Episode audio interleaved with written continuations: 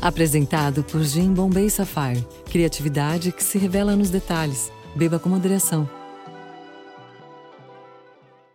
I met a traveler from an antique land who said, Two vast and trunkless legs of stone stand in the desert. Near them, on the sand, half sunk, a shattered visage lies, whose frown and wrinkled lip and sneer of cold command tell that its sculptor well those passions read which yet survive, stamped on these lifeless things.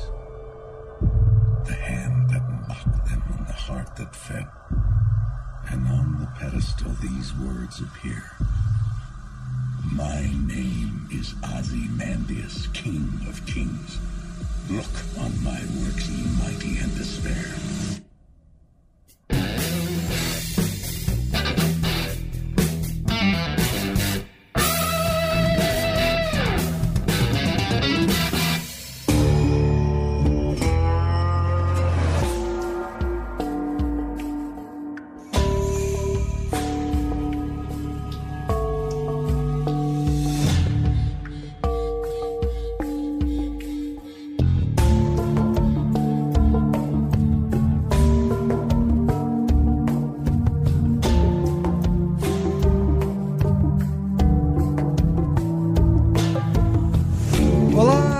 Eu sou o Carlos Merigo, esse é o Braincast número 86. E finalmente, hein, Saulo? O Braincast que você vinha sonhando há tanto tempo, bitch. Você me ouviu e a gente vai poder fazer esse programa. E aí, Guga, também tá aqui? E aí, beleza? Boa.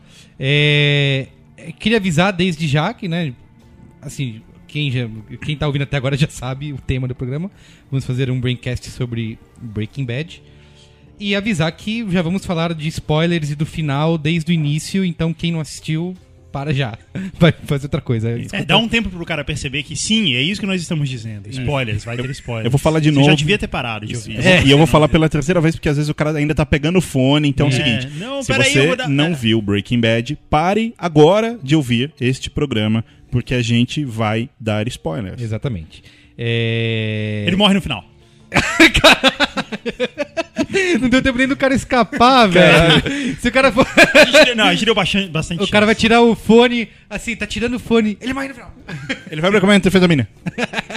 Ele é careca. Ele é careca. Ele não come a mulher dele. E eu queria dizer assim, a gente já vem falando... no- Não tem comentando nos comentários, não tem nada, né? Vamos direto, é É, isso? a seco? Nossa, seco. sim, bom. Tem que ir falando com os comentários pra explicar, porque não vai ter comentandos, entendeu? Tá bom. Então, comentandos.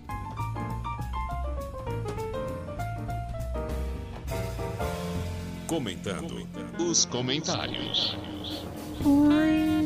A gente, a gente podia fazer uma, uma vinheta não comentando os comentários pra esses momentos. Por que, que a gente não tá comentando os comentários, Saulo? Porque você saiu de férias. Eu não. Você saiu de férias. O Guga Você- saiu de férias. Tá em Burkina Faso, né? Teoricamente, a gente pode até tentar comentar um comentário, porque ah, estamos gravando esse programa no dia que o programa da Social Media Week foi pro ar. Isso, então, talvez. exatamente. Será que tem comentário aí no site, comentário? Guga? Vou olhar Não, tem um aqui. comentário que eu vi, eu- um, eu não lembro o nome dele, mas um dos leitores falou, um dos ouvintes falou assim: até que enfim vocês fizeram um tema mais amplo e não sei o quê. Pô, meu, a gente. Publicidade? É, Não, a velho. gente não gosta mais de outros temas, de Isso. videogame, né? Isso. Televisão, cinema, né? Moda. Nossos temas- é, Ó, moda. teve um comentário aqui do Daniel Mota. Guga, sou seu fã. Ah, Obrigado. é só isso que você leu. É. Esse foi o comentário mais pertinente, assim. É, é o primeiro comentário, é o mais popular. Tem duas curtidas, inclusive. Mas ele aparece no topo. O que mais tem aí? Tem algo interessante? Ah, Não, não, não tem nada interessante, não. que deprimente, Isso. É cara. porque assim, os primeiros comentários é sempre a galera comemorando. Ah, Isso, saiu, é, que legal, é, que bom. É que o assim. programa foi Cadê ao- o Cris Dias? O programa foi pro ar hoje, né? Então. Tá, mas assim, a gente tá. Esse é um programa que nós estamos adiantando, então não tem comentando os comentários, mas tem Breaking Bad. O que mais você precisa? Ah, pois é, então vamos pro que interessa? Vamos. E aí? Salô, eu queria avisar, dizer, eu já enchi bastante o saco disso nas redes sociais, mas pra quem tá ouvindo esse programa e é fã de Breaking Bad, é, antes de você continuar ouvindo o programa, eu pediria pra você ler um post que eu fiz sobre a série, que eu publiquei no dia 28 de agosto, que chama o título é Breaking Bad e as novas regras da televisão. Que eu falo ali um pouco do, da origem da série, do que que das mudanças que ocorreram no, é, na, na mídia, né, televisão, como processo criativo, como como é, as emissoras e os canais começaram a, a investir em novos tipos de produções, amadurecimento, né, que eu acho que é a palavra mais usada aí, é, e uma coisa que começou com Sopranos lá em, em 99 e que permitiu que outras tantas séries forem, fossem possíveis, inclusive Breaking Bad. O próprio Vince Gilligan fala que o, o, o Walter White não seria possível sem, sem o Tony Tony, Soprano. Soprano. Então, quem, quem gostar, quem tiver interesse nesse tipo de, de, de tema, e quem tá ouvindo eu imagino que tenha muito, eu escrevi o texto antes do final da, da série, né? Mas é, Então falei- você não sabia que o final ia ser igual ao final de Lost. Você tá louco. É, e eu queria, já pra gente começar o programa, eu queria já falar direto do final. E é uma coisa que eu queria muito falar quando a gente tava conversando sobre no qual é a boa. Acho que foi o Guga que perguntou, ou Yasuda. Ah, você gostou do final? E eu não queria falar nada, porque assim. É, qualquer Já coi- é um spoiler. é, né? porque já, se, se eu falasse assim, ah, eu acho que foi um final talvez um pouco feliz demais. Não, não foi nada feliz, mas assim, pro que, s- pro que ta- estava se desenhando, a- as maiores críticas quanto ao final de Breaking Bad foi isso, assim, porque o, o Walt se mostrou um cara des- desprezível, apesar da gente gostar dele, e no final parece que ele tem ali um bastante uma dose grande de redenção, né? Pra meio que a gente, ah, vamos perdoar ele, né? E, e parece que ele meio que consegue. As coisas são muito bem resolvidas e encaixadinhas. Isso é uma das maiores críticas. Eu não poderia falar nada disso porque o Saulo ainda ia assistir. E isso já seria um spoiler gigante, né? Porque você, Sim. tá, então Tá, você não mas- espera nada. Mas peraí, p- tem duas coisas. Primeiro é que ele se torna uma pessoa desprezível, né? No começo ele não era. No começo ele é só um cara Sim, normal, lógico, assim, mas ele já, um cara ele já vem se desenhando desde e a isso- da quarta temporada, vai. E a gente, como espectador, a gente acaba ficando na mesma na pele da Skyla e, e até no, no- mais na frente do, do Walter White Jr., do Flynn. Do Flynn. Porque, é, porque a gente percebe, caramba, esse cara que a gente gostava e tava do lado dele, tava apoiando o que ele tá fazendo, não dá mais, não, não dá mais. Agora é a hora da gente falar que, porra, não, a gente não torce mais por você. É, eu, eu achei difícil chegar nesse momento, mas, por exemplo. vou... é, embora seja Fala. uma série com poucos. é, se a gente falar sobre integridade moral ali, quem é realmente íntegro, a gente tem talvez só o. O Hank. o- o- e olhe lá, porque ele ainda liv- livrava a barra da mulher, que era cleptomaníaca e etc. É, e outra, ele era um cara muito. Ele era muito desprezível em alguns momentos, assim, que ele fica rindo do cara que. no nas primeiras temporadas tem uma hora que o Gonzo, que é o Gomi, guarda-costas é. do, do Tuco, Ah, tá. ele, ele morre num acidente. Ele tira- é burro, brilhante. Ah, é verdade, É, ele tira foto. É, É, verdade. e aí ele tira foto e fica rindo. Isso, e manda pro Walter. E ele ainda chega a Assim, fazer um é- comentário que ele fala: Pô, você não viu? Entra no meu blog, É. as fotos lá. É que assim, eu acho que no começo tinha. O, o Hank evoluiu muito, né? Do, ao longo da, da série. Porque no começo ele, é ele- ele era praticamente um, um sol, né? Antes do, antes do sol existir, que o sol só entra depois na segunda temporada.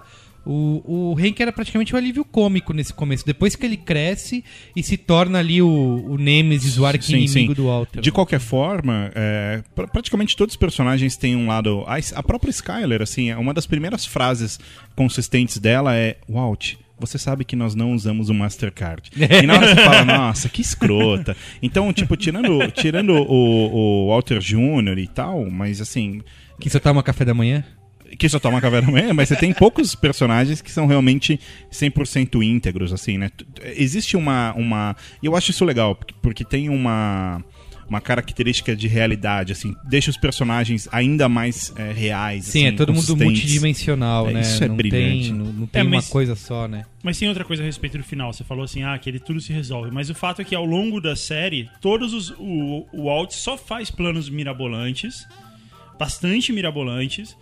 Todos eles são bastante patéticos no começo, pelo menos, da execução. Sim. Mas ainda assim, todos eles né? dão certo. Sim. É, todos Então- eles dão certo. Então faz sentido que no final esse plano mirabolante que ele fez também seja o, o, o ápice dele, É, sabe? eu vou sei, fazer um tudo último bem, tudo plano. bem, assim, eu Na não- verdade, o Walter White, primeira teoria aqui. Na verdade, o Walter White é tipo Cebolinha, cara. Ele é um cara que faz planos infalíveis. tipo cebolinha. Mas, mas eu, eu, concordo assim com essa consistência que você falou que realmente acontece.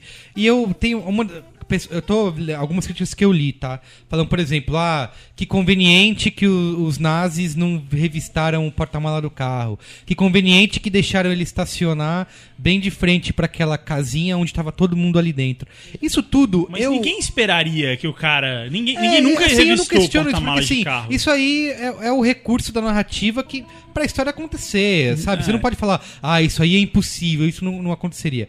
O que eu falo mais é- são as questões aí um pouco mais conceituais, do tipo, ah, ele conseguiu, obviamente a gente não sabe o que aconteceu com o dinheiro, se realmente foi pra frente ou não, mas de certa forma dá a entender que ele conseguiu é, passar o dinheiro, entendeu? Sim. Outra coisa, ah, ele foi lá e salvou o Jesse, entendeu? Aí o Jesse não atirou nele.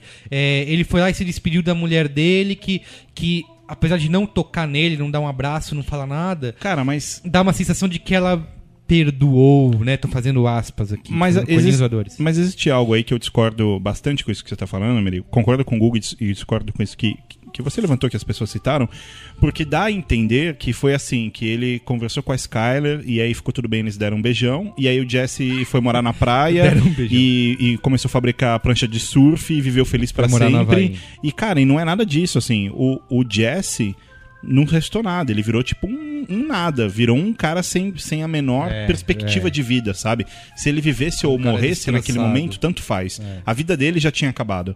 A Skyler, a mesma coisa. A Skyler completamente destroçada, destruída. Não só ela, mas o filho. Quer dizer, Não, e a- sem contar tudo que ela passou também na Isso. história do, do cara que, que ela ela adulterou os livros lá do, Sim, do cara, Ted, assim, do tipo, Ted ela também passou por um ela também de certa forma Não, ela, Sim, ela sim. virou broke uma... beds assim Sim, né? total. Tanto que assim, é, ela virou.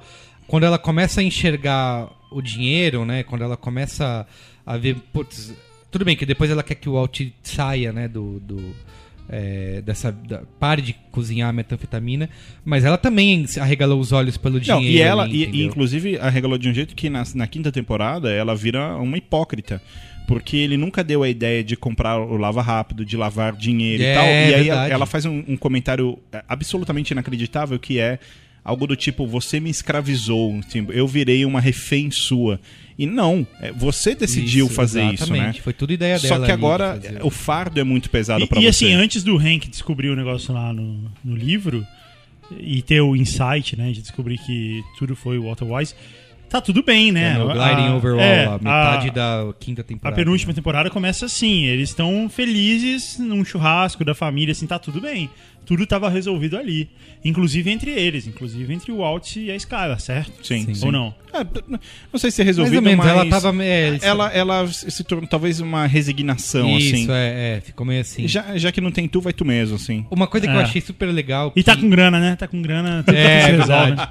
Uma coisa que eu achei super legal da série, é, da, da série não, do, desse episódio, é de pegar, resgatar, assim, isso já acontece antes, a gente vai falar bastante aqui do, do episódio que é foi uma coisa, uma das coisas que eu acho que eu falei no Braincast passado, eh, um dos passados, que tem várias pessoas consideram que a série tem três finais, né? O final da, da catarse, que é o Ozymandias, aí tem o final é, mais dramático, digamos assim, que é o final que é o Grand State, que é o, o Alt lá na cabana no New, penúltimo. né, no, em Hampshire lá, New Hampshire, né? Isso. É, que é o penúltimo, que ele tá todo fudido, nananã. E aí tem o, fin- o- o último final, final mesmo, que é o final é, da resolução, entendeu? Que as coisas vão, vão se resolver. É, que, é, que são as chamadas, que são as lembranças do piloto ali, né? Quando o Alt entra na casa, ele lembra do, do primeiro discurso, quando o Hank fala pra ele, ó, teve... Que ele mostra que ele, que- na televisão, né? Sim, que teve... Que eles de- Aprenderam drogas. aprenderam droga, falar o quanto de grana que... que É, ah, que a gente 75 mil, qualquer coisa assim. Exato. E tem a cena que eu acho que é muito legal, e inclusive tem uma, uma rima visual fantástica, que é do Uma Jesse. rima visual. É. Explica pra gente. Eu vou Explica já, pro telespectador. Eu já vou falar. Que é o Jesse fazendo a, a caixa de madeira, Isso é foda. que é uma coisa que ele fala no episódio, acho que é no Kafkaesque, que é um episódio da terceira temporada. É, acho que é a né? terceira, é isso. Isso, terceira temporada. Que ele tá, que ele tá lá naquela negócio de grupo lá de drogas, Isso. lá, narco, dro- drogados É, anônimos. Drogados Anônimos. Isso. Ele tá falando assim que ele conta a história, né, de um professor. Ele diz que sei, ele fala que é um sonho? Não, ele fala que ele teve um trabalho de escola que ele tinha que fazer uma caixa de madeira. Isso. E aí ele fez a caixa rápido porque ele queria fazer qualquer outra merda. Exato. E aí ficou um lixo, o professor questionou, e aí ele fez uma nova caixa que ele ficou se dedicando uma semana, e ele lixou, passou verniz, e aí Isso. ele falou, a caixa ficou E perfeita. não tinha, não tinha prego nenhum, era tudo encaixado. tudo encaixado. E é- o que ele monta nessa cena do felino É. é, igualzinho, É isso. ele contou, é, É. isso. E, e aí ele faz a- exatamente um- a, o- é a, a cena, é exatamente essa descrição, que é uma caixa perfeita, feita por um marceneiro profissional. E aí, sentiu o cheiro da Isso. caixa. e aí né? no final ele fala assim: Ah, o que você fez com a caixa? Eu dei pra minha mãe. E aí depois ele fala: Não, não dei pra minha mãe. Eu Eu, troquei vendi por pra. maconha, é, né? É, eu vendi pra comprar maconha. É, e a rima visual que eu digo, que ele tá fazendo a caixa é, e na hora que ele. Ele tá sonhando com isso, não tá imaginando isso. E, e tem uma. E, e nessa cena, meio sonho, na hora que ele se vira assim pra câmera, dá o corte e ele tá preso na. Na corrente na, co- na fabricando. corrente fabricando, assim, tipo, cara. é- é- esse, esse tipo de coisa que Breaking Bad fez a série inteira, né? Essa, essas, de, novo, essas rimas visuais, essa foi uma história basicamente contada de maneira visual, porque usou muito o recurso de das câmeras GoPro, de visão em primeira pessoa. Aliás, né? isso que você tá Muito- falando é fundamental, porque assim, é, eu, eu, eu tenho lido desde que eu acabei, eu fiz a maratona, né? Então eu fiquei, sei lá, não me lembro quantos dias, oito, nove dias, sei lá, eu vi tudo. Comecei da primeira, fui até o final. E, e aí, depois, assim que eu acabei, eu fui ler com- comentários e textos na internet e muita gente elogia o, o, o Vince, né? Fala, pô, o cara é brilhante, o Sim, cara é genial e tal. Mas fica nítido que Breaking Bad não é ele e, e o, e o Aaron e o Não. Brian, não. Breaking Bad é tudo. Uhum. Porque a direção de fotografia é, é impressionante, a direção de arte, e aí entrando figurino e Sim, tudo, é sim. impressionante. E, e, e aí tem essa dinâmica que é tudo tem uma razão, tudo Sim. tem um porquê. É. Se tem um bonequinho em cima da mesa, aquele boneco não está ali por acaso. É, assim. eles usam uma, um princípio do. É um dramaturgo, acho que é tcheco, eu não, não sei o nome, não sei o nome, primeiro nome, mas é Chekhov. E ele tem um princípio que chama Chekhov's Gun, que é isso, assim, que todo elemento que é, que é mostrado na narrativa, ele tem que ter um papel. Então, por exemplo, se você é, filma, isso é como, por exemplo, um, no, no começo da quarta temporada, quando o Gus mata o Victor lá com o, com o estilete, né, que é o box cutter, que é até o nome do episódio, é, o teaser, né, que é a primeira cena antes de começar de aparecer o a entrar a abertura da série os créditos, Sim. mostra o Gale com o estilete na mão cortando as caixas Isso. e abrindo os equipamentos. Aí a câmera rapidamente dá uma focada no, no estilete que tá em cima da- de, de alguma coisa ali e some, beleza. Aí passa o episódio inteiro, aí no final esse, esse estilete aparece de novo que o Gus corta o pescoço do Victor. Então Isso. é esse tipo de coisa que acontece muito. Se você mostrou o objeto, ele tem que ter alguma função depois, assim. É isso com várias coisas, sei lá, a ricina, quando, quando foi mostrada, ela tinha que ela teve um papel no final. A arma que o Walt tem no, no porta-mala. Outras, É, outros e, e- detalhes. e é tão, né? é tão absurda a ligação que eles fazem nesse aspecto, porque tem algo que eu achei. Cara, é, é ridiculamente impressionante. Que é na primeira temporada, o Alt, quando ele tá no, no deserto, no, no campo lá da in- indian, é, dos índios e tal, indígena, ele. Torra, torradilha. Isso, né? ele perde a calça dele. Isso. E aí na quinta temporada, quando ele tá empurrando o último barril de dinheiro Isso, que, tá- que sobrou dele, ele passa no deserto e aí aparece a calça que É. ele tinha perdido cinco temporadas atrás no chão. E aí É, você fala, meu, exato. sério, vai a merda, cara. Vai a merda. Não, sério, vai a merda. Uma- eu tenho escutado bastante é, o Breaking Bad Insider Podcast, que é. Quem, quem comanda o podcast é a Kelly Dixon, que é uma das editoras. O outro, o outro editor é Skip McDonald, ele também participa às vezes. E tem o Vince Gilligan em praticamente todos os programas. E aí eles fazem uma, um rodízio ali entre os outros diretores, roteiristas, até os próprios atores. O Brian Cranston já participou de vários, o Aaron Paul também.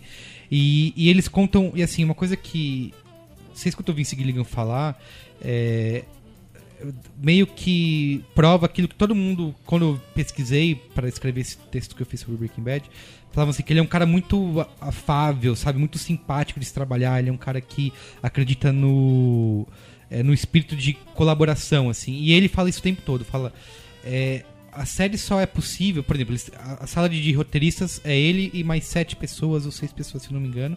E aí tem os diretores preparando o, o, O episódio. o episódio, cada, cada episódio é um diretor que se repetem depois. Tem o diretor de fotografia, que é quase sempre o mesmo, que é o Michael Sloves. Ele também chega a dirigir alguns episódios. O cara é ridiculamente É, brilhante. é. E ele fala assim, meu, é muito colaboração, porque eles vão fazendo perguntas, por exemplo, essa Kelly Dixon faz várias perguntas para ele sobre o processo criativo. Fala, ah, você já sabia isso? Fala, não, isso aqui foi a ideia da fulana, entendeu? Isso aqui a gente tava filmando, o, o diretor pensou em tal coisa e a gente resolveu incorporar. Ou seja, não é ele só o, o cara que, que, ah, vai ser do meu jeito, assim, é muito é, colaboração mesmo. É, assim, e, sabe? e essas sugestões são e, e- e a ligação dos objetos são tão absurdas. A gente até tinha conversado sobre isso depois no- pelo Twitter, que é eles chegam a fazer o tempo inteiro, várias, vários momentos, é, ligações é, que são irônicas, são engraçadas com clássicos do cinema. Então, por exemplo, tem, tem cenas quando, quando o Ted eh, cai e bate a cabeça e praticamente quase morre, e quando o Walt aparece em casa no finalzinho, que a casa já tá toda lacrada e ele fala pra Sim. vizinha, Hello Carol. E ela deixa cair a sacola, em ambas as cenas rola laranja no chão. Isso, Que é uma, é uma homenagem, ou enfim, uma referência absolutamente ligada ao Poderoso Poderoso Chefão. É. Em que, que toda vez que aparece uma cena com laranja, vai rolar uma merda, né? Sim. E, e, cara, é, é ridículo isso. Porque eu via, e quando. Aí caía a cesta da mulher, eu via a laranja rolando na rua e falava, não, não acredito, cara. Não acredito que os caras chegam nesse ponto de. Tem uma coisa no. Um dos episódios. Que é o episódio que ficou bem famoso, porque o próprio Vince Gilligan falou que pra ele era o melhor episódio da série. Várias pessoas falaram que era a melhor hora que já, passou, que já aconteceu na televisão. É o único episódio de série que é nota 10 no IMDB, é, que é o Ozymandias, né? Que a gente já citou aqui. É, quem dirigiu ele foi o Ryan Johnson, que é o diretor do, do Looper, né, o recente. Que a gente não gostou tanto, né? A gente já comentou Eu achei aqui. bem mediano. É, ele, é o ele foi o cara que dirigiu Embora, Fly. embora, embora tenhamos o presidente do fã clube do Bruce Willis Isso. aqui na bancada. É. Eu achei esse filme mediano, embora tenha isso. Isso. Foi o Ryan Johnson que dirigiu, ele dirigiu Fly também, acho que um outro episódio ele também dirigiu. E eu tava ouvindo um podcast sobre esse episódio, ele vai contando assim. Primeiro que tem uma coisa genial, que é o teaser, né? Que é a primeira cena, que é o, o que remete lá à primeira temporada, o piloto, que é o Walt e o Jesse cozinhando de novo na. Pela primeira vez. Pela primeira vez. É a primeira, é a primeira mentira que ele conta Isso pra é Skyler. a brilhante, primeira né? mentira. E é- eu tenho uma curiosidade disso, que assim, foi a última, última, última cena filmada de toda a série. Assim, eles terminaram. E, e é- não é por uma questão de nostalgia, apesar de ter rolado nostalgia, mas por causa de cabelo, né? Porque tava o Walt Barbudo e cabeludo, cabeludo. barbudo, o Jesse também. Então, como eles tinham que cortar o cabelo e fazer a barba, é, eles terminaram de filmar a série. Aí, acho que uns dois meses depois eles voltaram pra repetir essa cena, é, que eu acho fantástica. Assim, é uma cena linda porque mostra o Jesse brincalhão lá brincando com as pedras, É. o Walt contando a primeira mentira pra Skyler e na cena do telefone a câmera tá numa posição que já mostra o que ali, o tipo o faqueiro, que é o que vai acontecer no final do Isso é- episódio. isso é que é na, na hora que ele liga pra ela, ela atende. Ela tá na frente do faqueiro arrumando a, ca- a caixa. E o final é, é justamente os dois brigando, com a Brigando- faca na mão. Exatamente, com a faca na mão. E essa cena eu acho espetacular, assim. Inclusive tem uma. O, o RV, né? O, o trailer. no- acho que foi na segunda ou terceira temporada, não lembro. Tem um episódio em que ele é destruído, né? No ferro velho. Uhum. E na verdade eles usaram ali só um, um mocap pra destruir. O, o RV de verdade tá hoje no estacionamento da Sony. E eles. Que demais É, isso, né, cara? junto com o carro do Walter, o carro bege lá, e provavelmente eles vão transformar isso numa, sei lá, numa peça de museu, Sim. sei lá. E, e tem uma coisa, eu queria, eu cheguei a esse assunto por causa desse, da questão da atenção aos detalhes, né, que o Ryan Johnson conta aqui.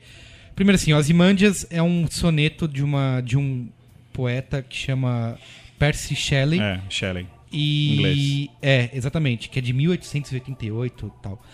E ele é, é baseado é uma é- a inspiração desse poema é no Ramsés II, Isso, né? que é os Imandias é um dos nomes dele. Isso, das... um dos apelidos dele. Isso. Que conta, tipo, a história de um cara que foi o rei dos reis e depois ferrou tudo, perdeu tudo. É, E tem uma estátua dele que tem, que tem esse nome, Ozymandias e tal, toda quebrada. E o, Ryan. E tem até um teaser, inclusive quem ou- tá ouvindo o Braincast já ouviu esse teaser no começo, que é o Brian Cranston que recita aí o poema. Tem a cena que o Walt, quando o Hank toma o tiro, o Walt cai de joelhos no chão, certo? Com a cabeça pro lado. E ele começa a ficar com aquela boca aberta que parece um buraco negro, assim, você não vê nem os dentes dele. É, e é isso que é foda, assim, de ver como os caras pensam em cada detalhe. Se você assistir de novo essa cena, quando o Walt cai de joelho no chão, faz um, um- um efeito visual na, na areia, como se estivesse quebrando, como se fosse uma estátua quebrando. É, porque é em referência a, a essa estátua do, do Ozymandias, do Ramsés II, quebrada. Inclusive tem uma, um- uma, uma imagem dessa estátua deitada, caída no chão, na areia, e é a mesma posição que o Walt faz. então ele pediu, o diretor pediu pros, pros caras de efeitos visuais criarem tipo uma, uma, uma chapa que parece um quebra-cabeça com pedacinhos de madeira, assim, tô bem sim- simplificando, Sim. tá? Que é pra quando o, o Walter caísse de joelhos, fizesse esse efeito de, de craquelando, sabe? De quebrando. Cara, então assim, uma coisa que você nem, não percebe, sabe? Durou um segundo, dois segundos isso, e o cara pensou na maneira como ele ia cair de joelhos na areia. entendeu? Mas é- e a impressão que dá é que, a partir de todas essas coisas aí que vocês estavam falando, é que em um certo ponto da história de Breaking Bad, eles decidiram que não, isso aqui vai ser uma obra de arte. Porque, embora a gente esteja falando que toda a série é muito bem cuidada e que todo. Os primeiros episódios não são tão assim. É, eles são é bem cuidados, tá? mas eles não são cheios dessas referências Não, e desses não, detalhes. é não é que eles têm erros, mas eles não são repletos de Não, detalhes. eu acho que a coisa que tem E- desde a primeira temporada é a tal da teoria das cores. E- não, isso tem, isso mas, ok, mas mas assim- isso, isso, tudo que a gente tá falando, realmente, eu Não, concordo. e, mas tem- ele- e tem outra coisa, você eh, nas entrevistas que você lê e nas matérias, assim, que você você você vê que nada era planejado para ser desse jeito. É, eles tinham a ideia de fazer uma primeira temporada de 12 episódios, não de 7, eles foram afetados pela greve lá dos roteiristas. É, ele tinha. O, o Jesse ia morrer na primeira temporada. É, foi feito pra isso. Uhum. E o, o Brian Cranston não era o- a, a primeira opção de ser o. Sabe como era a história, como ia da sequência série do. do porque o, o Jesse ca- acabou sendo meio o, o que leva o, o Walt várias vezes a tomar decisões que muda toda a história. Sim. O que ia fazer, o que ia ter, dar motivação pro Walt é porque o, o acho que é o personagem do Tuco, ele ia matar o filho do Walter na primeira temporada. Ah. Ele ia sequestrar o filho. é, Não é assim, ó, eu lembro, é assim, ó. O Walter pega o. o- o- é- Não, não era o Tuco, é o Crazy Eight lá, que ele mata depois no, no negócio, né? Enforcado. O primeiro cara que ele mata. Exatamente, o primeiro cara que ele mata. Ele mantém esse cara lá no porão. E, e tá torturando o cara e não, não quer matar, não tem coragem de matar e não sei o quê. O, só que é no, no porão da própria casa dele. E aí o Walter Jr. um dia entra lá e descobre o cara.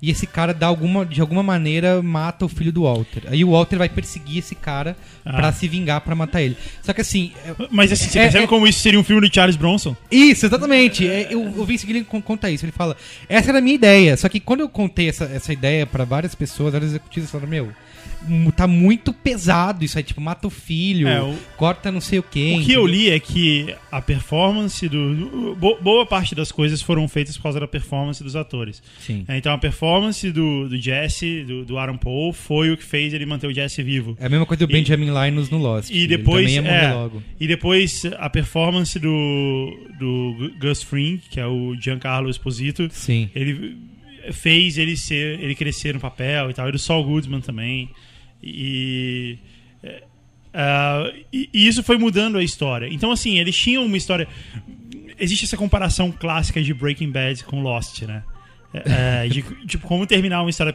como você construir uma história e, e terminar ela de forma é, impecável e, e, e não né e o Sim. contrário e, e eu acho que em um certo ponto eles tomaram essa decisão. Não, vamos, vamos fazer disso aqui uma obra de arte, vamos fazer disso aqui um monte de referência, Sim. não sei o quê. eu e discordo fizeram isso de com um- uma inteligência muito grande, né? É, eu, eu discordo disso que o Guga falou em relação a, a- ao, ao- no começo da série, Guga, dos cuidados e tal.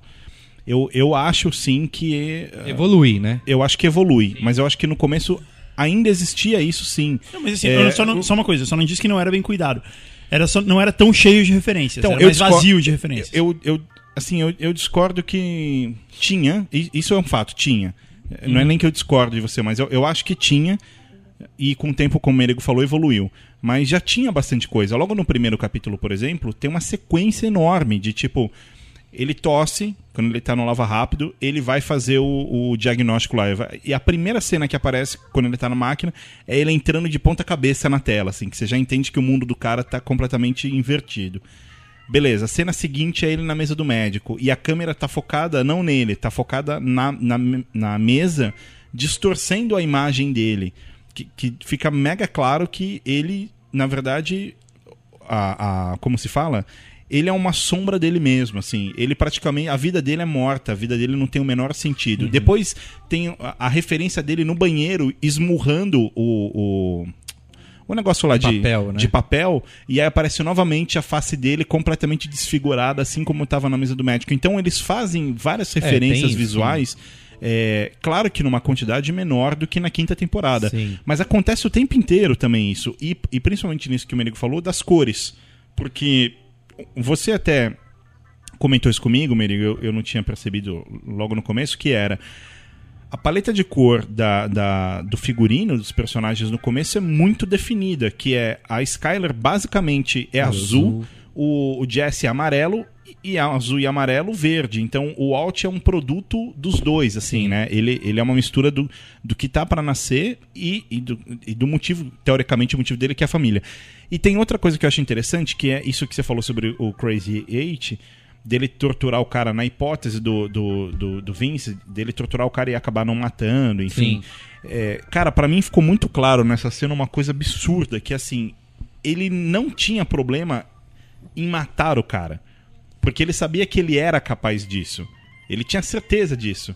Mas ele, ele na verdade, a dificuldade dele não era. Putz, eu vou ter que matar um cara. A dificuldade dele era. ah, As consequências disso. era dar o primeiro passo de algo que ele saberia que não era um problema. Porque ele vira pro cara e fala assim: me dê uma boa razão pra eu não te matar. Ele, e ele não fala isso num tom de tipo, eu realmente não quero te Ele matar. faz a listinha, né? Os prós e os contras. Isso, né? exato. E quando ele percebe o lance do, do caco de vidro, é, e, cara, ele desce Sim, e mata, mata. o cara, ele resolve o job. Exatamente. E, e- e ele faz isso o tempo inteiro. Quando ele atropela os caras, atropela, pau. Vai salvar o acabou. Jesse, né, Cara, ele, é, ele é escrotamente frio, assim. Escrotamente frio, né? Ele não pensa.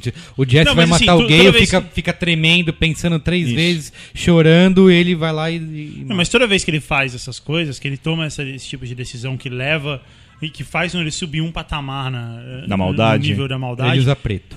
Não, não é só isso. Ele. Ele faz de uma forma meio patética, assim, de uma forma meio atrapalhada.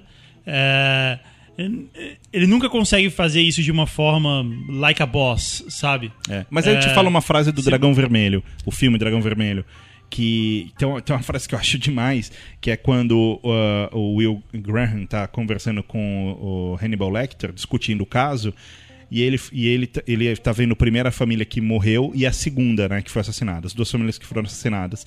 E aí ele comenta a discrepância entre o primeiro assassinato e o segundo. E aí o Lecter vira pro Will Graham e fala assim: Mas aqui foi, foi o primeiro trabalho dele, né? Você tem que dar um crédito pra ele, porque no segundo ele já foi bem melhor. Que tipo assim, o cara é mau, é um serial killer, é um assassino nessa história, e ele vai, ele vai cada vez mais piorando, né? É. E eu acho que é isso que tanto, rola com tanto que na hora que eles matam o menininho da moto, é, já, já é um negócio assim, tipo, ah, vamos derreter o menino, põe a moto aí também. mas- E o, É, o é- continua. Assim. eu- Já é tipo segunda-feira pra eles. assim, Exato, né? Ó, é, é. Mata aí. O tal, Jesse normal. continua se abalando com as mortes. é, É. E já mostra. E, e ainda mais quando é criança, porque isso é uma coisa sensacional. Porque no episódio Picabu, que eu acho que é da segunda temporada, ali eles já constroem a relação do Jesse com crianças, que é o ponto fraco dele, assim, que ele, que ele gosta, que ele, que ele cuida, que. E, e se repete várias vezes, né? Começa com o irmão dele. Aí Com o no pi- irmão dele, é verdade. No Picabu fica ultra claro isso. Depois ele tem a relação com o garoto Com que. o Brock, né? Não, não. Com o garoto que, que, que anda de bicicleta na rua. Que é o irmão do. o- que na verdade é o, o parceiro dele, o gordinho, que é morto. É morto por esse, ah, por é esse verdade, garoto. é verdade. Aí é o Tomás, esse- não é? Isso, o Tomás, quando o Tomás é morto, ele enlouquece. Depois tem o Brock na história, então Sim. ele tem uma relação é, direta com crianças, assim. Isso, e É, com mas, ele- mas voltando, voltando ao que eu tava falando, é, quando eu falei essa questão de comparar com Lost, de obra de arte e tal, é, a gente tem às vezes a impressão de que o que torna Breaking Bad tão incrível, assim, tão bem resolvido e tal, e, é, e tão bem falado, é, é que dá a impressão de que ele foi feito muito pensado desde o começo ao fim. A verdade é Sim, que é não. verdade. A verdade é que ele foi, foi sendo re. É. é, é, foi sendo refeito e É, assim, resolvido um pouco, ao longo assim. do- da temporada. Eles assim. têm- eles ele têm- tinha um plano e aí ele foi mudando. É, eles foi tinham, assim, que que- de acordo com o que dava É certo. aquele negócio, eles, imagina uma sala de roteirista, eles têm uma lousa com a temporada. E aí eles botam ali o arco que é. Onde estou, pra onde vou. Isso, exatamente. E é uma coisa que o Vince Gilligan falou, que é, é um. O processo criativo deles era simplesmente de ato e consequência, assim, tipo, se um personagem vai pra cá, é, para onde os outros vão e, qual- e- e quais são as consequências disso que ele vai fazer. Então, ele sempre pensava dessa maneira e eles tinham desenhado ali um arco de do tipo os pontos importantes. Ah, aqui tal personagem morre, aqui tal faz não sei o que, não, não. O meio eles iam recheando. Por exemplo, tem uma coisa que Não, mas mesmo assim, mas mesmo esses arcos eles mudaram algumas coisas. Tipo, o Jesse ia morrer, não morreu. Não, ele, não, fala que, o- ele bem, fala que o tudo- Walt ia ficar super mal já na primeira temporada, e aí ele. Ele não, tem vários, por exemplo, uma coisa mas- que eles não sabiam que eles iam fazer desde o início é que, assim, várias, isso, várias coisas eles plantavam e só depois eles iam pensar o que ia fazer. O, o caso da ricina é um exemplo. Eles botaram a ricina, o Walter esco- esconde a ricina lá no, no espelho da tomada e eles tinham, tava ali. E é um negócio que tá lá piscando, eles uma hora vão ter que, o que a gente vai fazer com isso?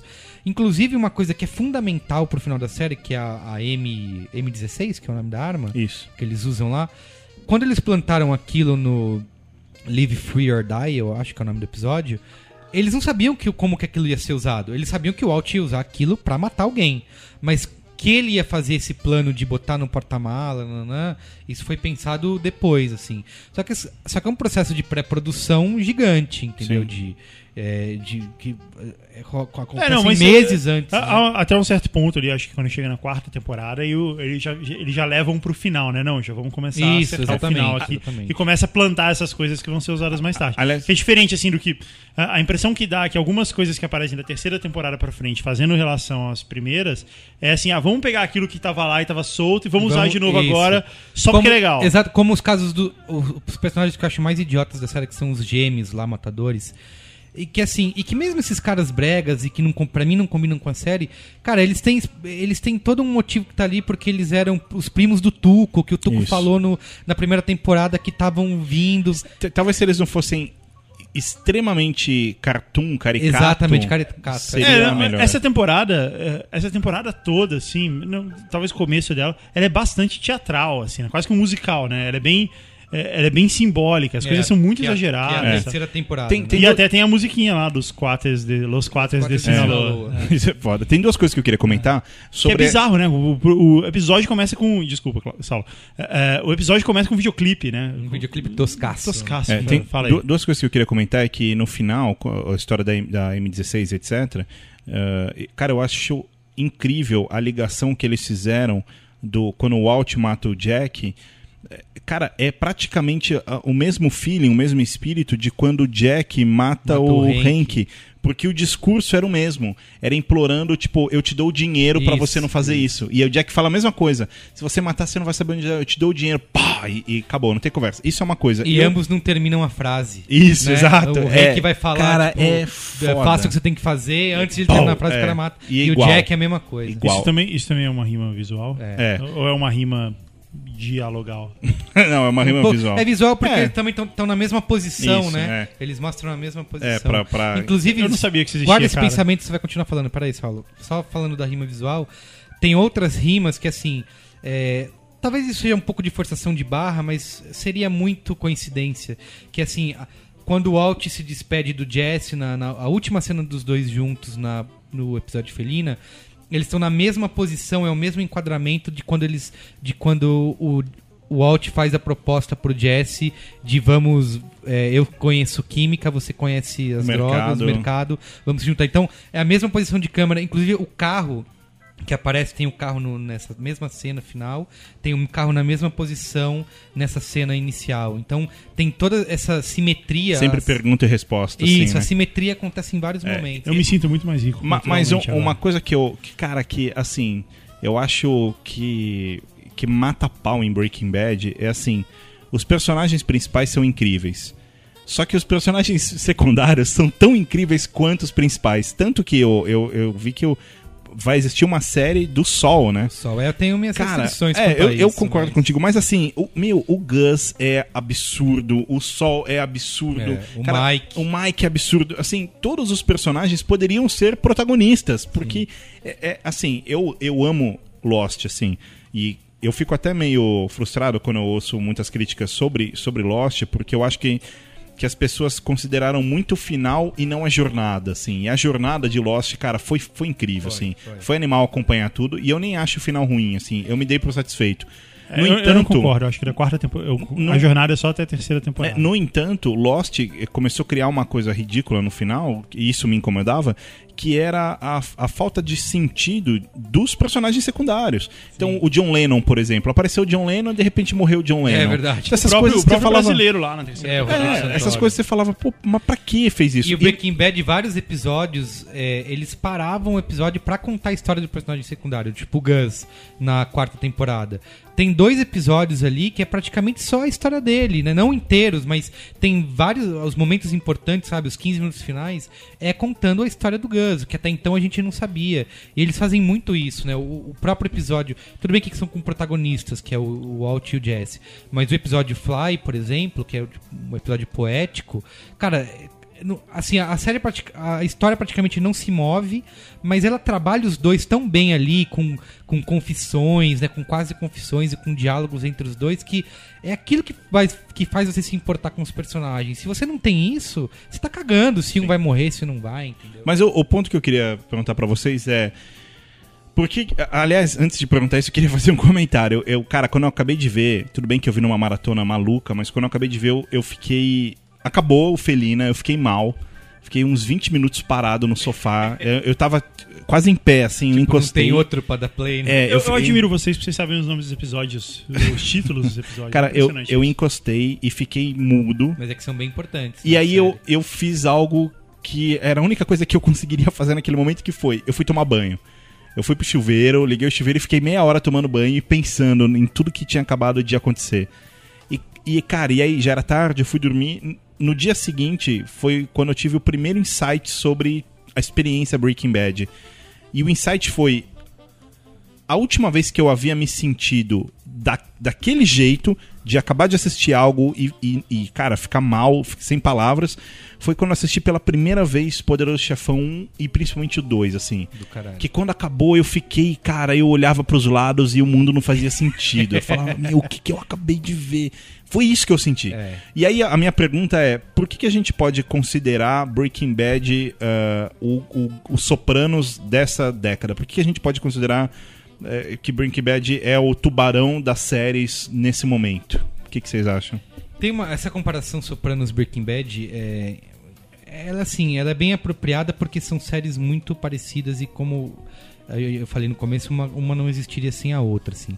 Mas da mesma maneira que o Walter fala pro Gale que quando ele, quando ele vai demitir o Gale, que ele fala assim, não, não é nada, é porque a gente tem um estilo diferente, tipo, é- eu sou mais clássico e você é mais jazz. Eu acho que é essa é a comparação entre Breaking Bad e Sopranos. Eu acho que Sopranos é mais clássico no sentido de ser uma série de, de mais diálogo, de mais é, de mais conversa. Ela não é uma série visual. Se você Sopranos é, é simples, né? Até visualmente falando, assim, é mais uma série de diálogos.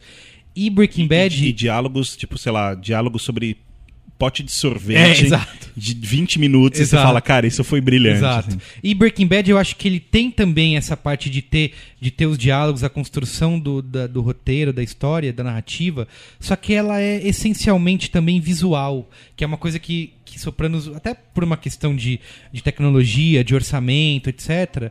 é, mas uh, Breaking Bad brincou muito com isso, assim. Ele, ele te trouxe uma questão que não é só, ah, não tô vendo só que, não quero saber o que vai acontecer com o personagem, se vai morrer ou não. Não, ele tá te contando aquilo da maneira mais interessante possível, entendeu? Com a câmera presa no skate, com a câmera dentro da máquina de lavar, é, com, a, com a tal da teoria das cores. Acho que é, é- é isso, eu acho que Breaking Bad tem uma evolução, assim. Tem uma frase que eu usei no, no post que eu fiz que é que eu acho que os próximos anos do audiovisual vai ter o Break- Breaking Bad no encalço, assim, sabe? Porque você não pode mais ser simplista, ah, vou só contar uma história aqui. Não, você tem que também usar isso de usar o visual, usar a tecnologia a seu favor e, e construir a, a história de uma maneira É, é, é, é uma comparação, por exemplo, você pega Dexter, que as duas terminaram Eu ia falar isso agora, é isso que eu queria falar. Dexter se tornou, assim, é, bizarramente ruim. E a gente ser tá falando de séries que praticamente nasceram juntas. Isso, e, e acabaram É, juntas. e, e ambas tiveram uma. Tanto Dexter quanto Breaking Bad tiveram uma crescente nas, nas primeiras temporadas. Sim, sim. Quer dizer, E, é- Breaking, e Dexter sempre teve uma audiência gigante. Isso é, uma, isso é uma coisa legal de falar também, né? Que Breaking Bad, as primeiras, por exemplo, os, os seasons finales do Breaking Bad, até a, ter, até a quarta temporada, até a terceira foi de um milhão e meio cada. A quarta temporada subiu para uns 3 milhões e meio.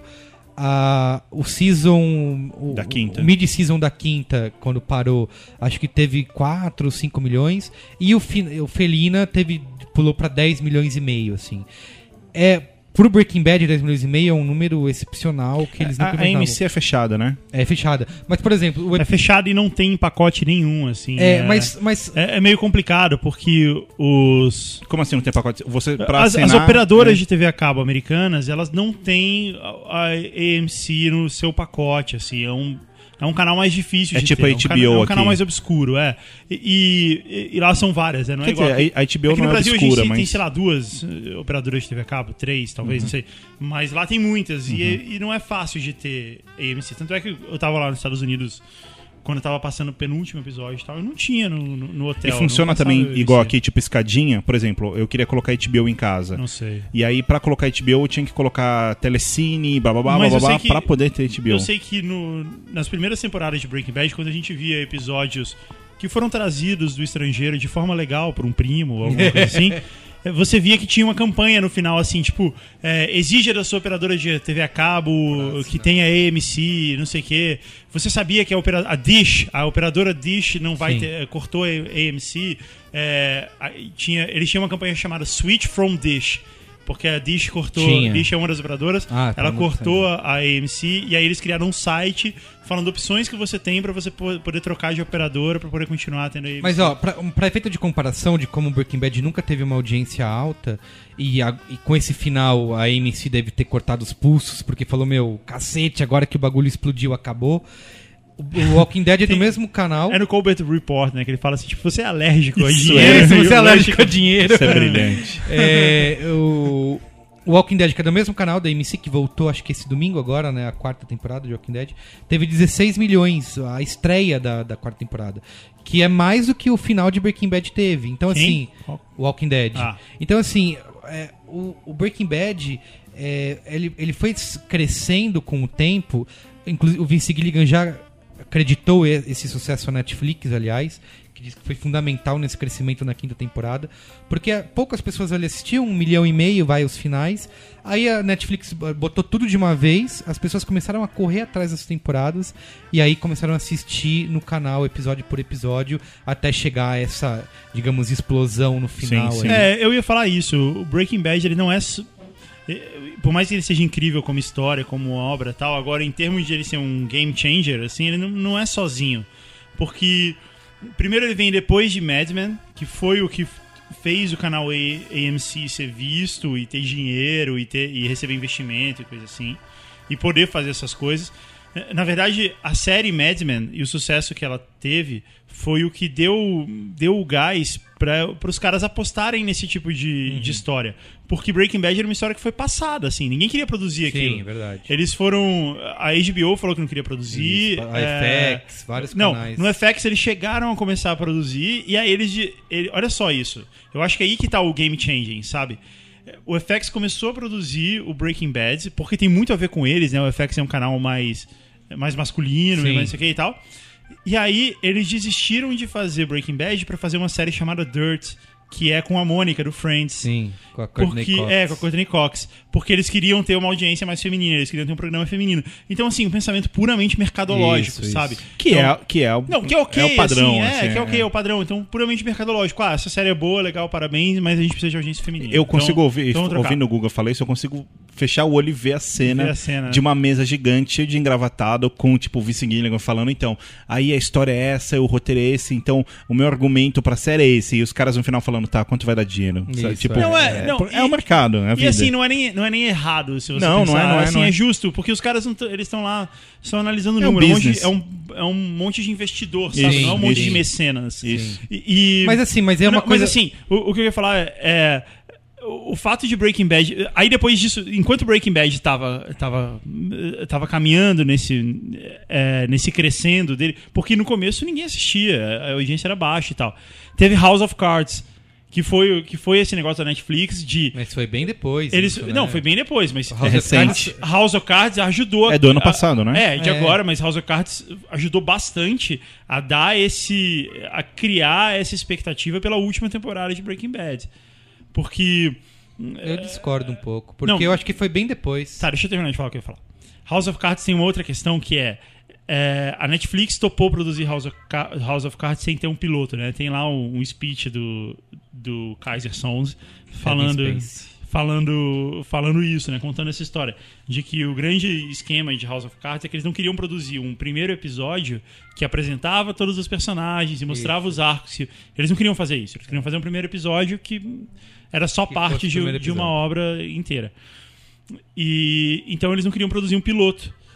E aí, por isso, eles não conseguiam ser produzidos nunca. A Netflix foi lá e topou produzir. E aí, é, em um certo momento, eles conseguiram provar que fazer uma série que não é mercadologicamente correta, ou que não é o normal, pode, pode dar muitos dividendos, pode trazer muita, muita atenção pra você, e pode dar, dar lucro, e dar certo e tal. E aí, depois disso, depois disso ter acontecido com House of Cards, veio essa última temporada de Breaking Bad, que já estava gravada, Sim, sei, que já estava feita, já já tava, tava- já- mas, é, é, de certa forma, igual você falou, o próprio Netflix criou esse. é, É, ajudou a... Como criou esse momento, assim, de. Porque o Breaking Bad de- teve desde o início, apesar da audiência baixa, teve, teve um público que cultuava a série ali, sabe? No, que fazia.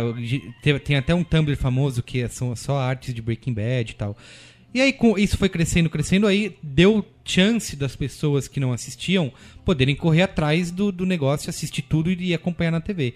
Mas essa questão que você está falando de, da grana, isso é realmente isso, isso é, é muito verdade, assim. Mas isso é, é outro lance que Sopranos trouxe e, é- e também é um que você fala de Sim, game changer, sim, sim. que é a questão assim. Por que, que, o que, que a HBO fez desde o começo com, com Oz, aquela série na prisão, com Sopranos, que é vamos produzir coisas que mesmo que não gerem dinheiro, que não gerem é, milhões, até porque a HBO não tem comercial, eles queriam assinantes, né? É, mesmo que isso não gere uma, uma, uma audiência gigante e dinheiro, isso vai gerar impacto e cultural, vai gerar um buzz cultural que as pessoas, que assim, a, HBO queria ser vista pelo seguinte, tipo o Saulo, por exemplo. O Saulo escuta falar, "Ah, HBO tem essa série, tem essa série. O Saulo não pode admitir na vida dele ficar sem HBO. Ele precisa ter HBO porque senão ele tá perdendo alguma coisa muito importante, muito boa. Então ele vai assinar. É, era isso que a HBO queria.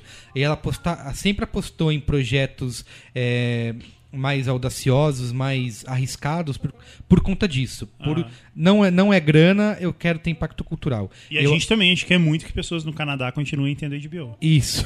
Eu acho que isso influenciou também esse, tipo, esse outro tipo de coisa. Por exemplo, de investir eh, em Breaking Bad, de, de pegar uma história que era, que era adulta, que era madura e falar assim, meu, talvez isso aqui não dê tanta audiência, mas tem cara, esse cara parece que tem alguma. Quer dizer alguma coisa, pode gerar um impacto pra gente e, e, e, é- e a gente vai apostar nisso. Cara, eu já falei isso acho que quatro vezes desde que a gente gravou um Braincast falando sobre o tema, e vou falar a quinta vez. O, o Steven Spielberg é, parece cada vez mais ter acertado em cheio.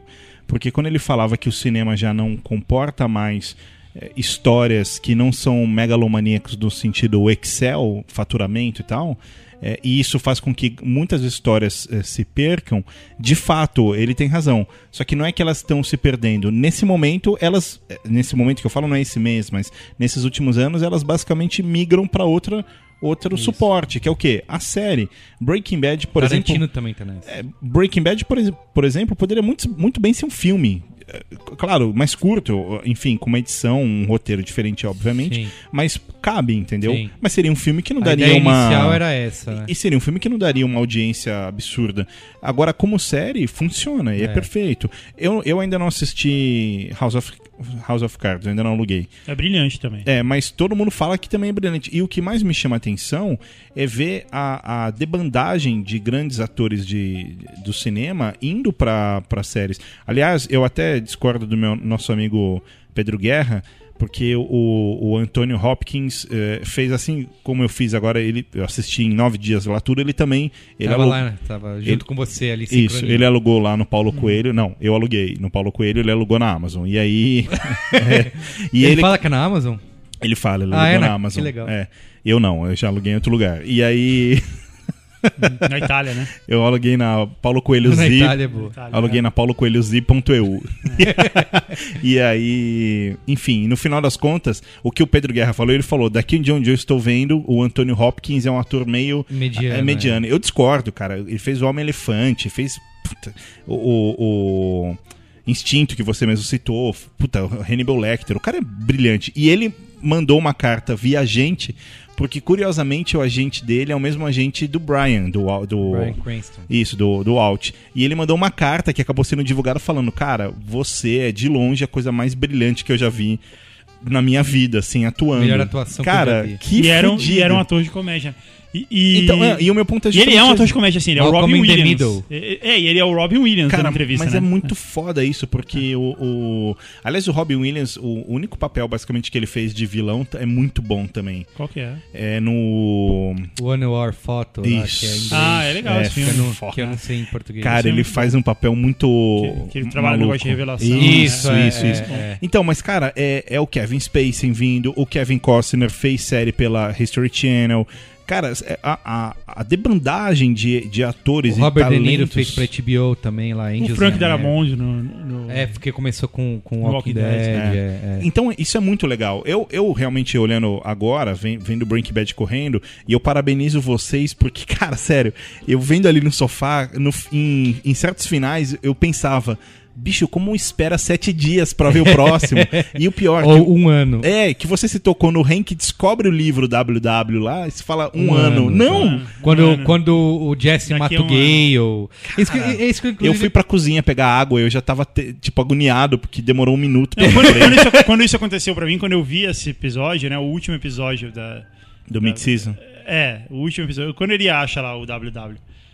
Eu falei assim, tá, agora é o momento de você exercitar a paciência, de você crescer como ser humano. De terminei de ver isso, e Isso. sim, vou ficar na minha durante um Eu ano. vou ficar na E minha. é absurdo. É E muito difícil. Eu comecei a ver na terceira temporada, né? Assisti a primeira, a segunda de uma vez. A terceira acho que eu comecei no meio. Aí assisti quase também na sequência. Mas aí quando, quando o Jesse mata o Gale, não tinha mais. E eu falei, caraca, Ah, meu. eu já tava vendo. Eu vi só a primeira e a segunda na, na maratona. Eu, eu comecei. Eu vi, É, Então, mas aí não tem, aí tive que esperar um ano até a quarta. Eu, eu... Desculpa. Eu fala. queria contar, assim, eu vou mudar de assunto, então entra fala o que você Não, falou. só queria falar que eu, até- até respondendo em parte o que eu per- perguntei há 20 minutos atrás sobre a Ah, influência sim. de Breaking Bad, tem algo que eu acho importante que é eh, tudo bem, tem essa influência da, do- da posição do criador de falar, não, acabou, não quero mais dinheiro, porque é o que é e ponto final, que é incrível para o mercado olhar e entender isso. Tem, tem um respeito com a audiência, que é ver uma série crescente sem, sem chamar ninguém de idiota. Mas eu acho que o principal, e ouvindo o Anthony Hopkins falando isso, é, é talvez perceber que cada vez mais grandes atores, grandes diretores, grandes diretores de fotografia, diretores de arte, olham para esse mercado, tem parceiros como, por exemplo, a, pró- a própria Netflix ou pequenas emissoras falando, olha, eu tô aqui pra, pra botar dinheiro e investir em pequenas ideias. E, cara, isso é foda, porque a Breaking Bad acaba influenciando não só na forma de produzir e escrever, ou de escrever e produzir, melhor, né? Mas também na, na- abre um, um novo precedente para que outras pessoas olhem e falem, putz, eu, Apostar em eu acho que eu posso né? apostar nisso daqui. É, é. Agora, tem, tem um pouco de. Antes de você mudar de assunto, tem um pouco de sorte também. E a prova disso é que é, o Brian Cranston era a terceira opção pra ser o, o, o Walter Walt. White. Vocês sabem quem eram as duas primeiras? Quem? Era o John Cusack Nossa. Nossa! e o Matthew Broderick. Nossa! E eles, eles foram, ofereceram o papel pra eles, eles recusaram. Bem feito. Quer dizer, não foi assim, o cara pensou nisso. Eles, eles tiveram a chance de fazer esse papel. E, cara, pensa.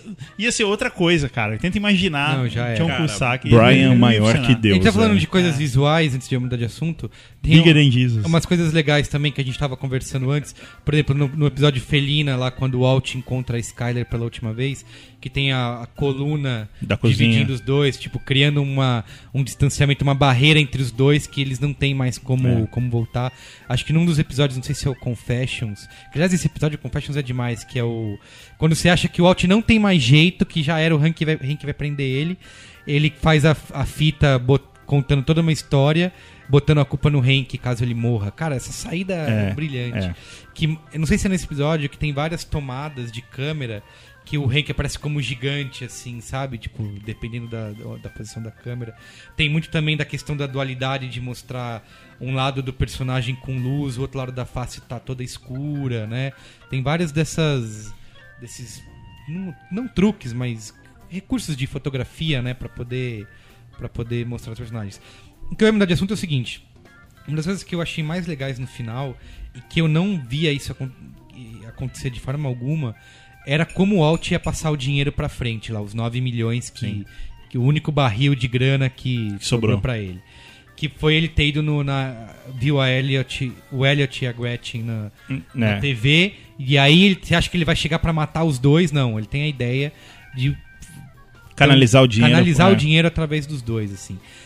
Isso é uma coisa que combina, que tem tudo a ver com o que o Guga falou, que assim, o o, o Vince Gilligan encontrou um dos fãs do, do, do de Breaking Bad, era um Kevin Cordasco o nome dele, era um menino de 16 anos que estava com câncer terminal. É, isso foi Putz, essa história é incrível. Cara. essa história é incrível, é. Acho que foi, no, na, foi no- na mid-season que ele encontrou o Vince Gilligan. E o Vince Gilligan se propôs a contar o final para esse pro menino, pro Kevin. Ele deixou ele, deixar ele ler o script. É, falou: não, não quero saber porque eu quero assistir. Só que não deu tempo. E ele o menino, morreu O menino antes de- morreu nesse meio tempo. Inclusive, o, o primeiro episódio dessa. Da quinta temporada B aí é dedicado a ele. No final aparece, dedicado a Ah, Kevin isso. Cordasco, é. Que foi esse menino. E esse menino falou pra ele. O Vince Gilligan perguntou pra ele: o que, que você. Me conta alguma coisa que você acha que você. Que você que podia mudar, que podia ser diferente, não sei o quê. E, esse, e o Kevin falou assim: tem uma coisa que eu acho que ficou solta que é a questão da, da Grey Matter, né? Que é da El, do Elliot e da Gretchen. Sim. Eu queria ver isso ser amarrado de uma maneira melhor. Eu queria que esses personagens. Que o Você dis- acha que foi solto? Ah, um pouco. eu achei que foi ok. Ele conta que é o- Apareceu ali na primeira temporada exato, e tchau. Exato, e tchau, assim, meio que não fica claro se os caras foram filhas da puta com o Alt, ou se o Alt é que foi orgulhoso. Não, e eu acho que isso fica bem claro. Pra mim ficou bem claro que não, que eles não foram filhos da puta. Isso, que o Alt é que foi que... é que foi super orgulhoso. Exatamente. Porque ele é. Porque eu acho que isso é parte do Walt. Ele é um merda. Isso. Ele, ele é um gênio da química e, e ele é um cara todo certinho e coisa assim, todo cuidadoso, meticuloso. Mas por outro lado, ele é um bosta. Ele é Sim. um bosta como pessoa, né? Ele é um cara que. Tanto ele é um os- loser.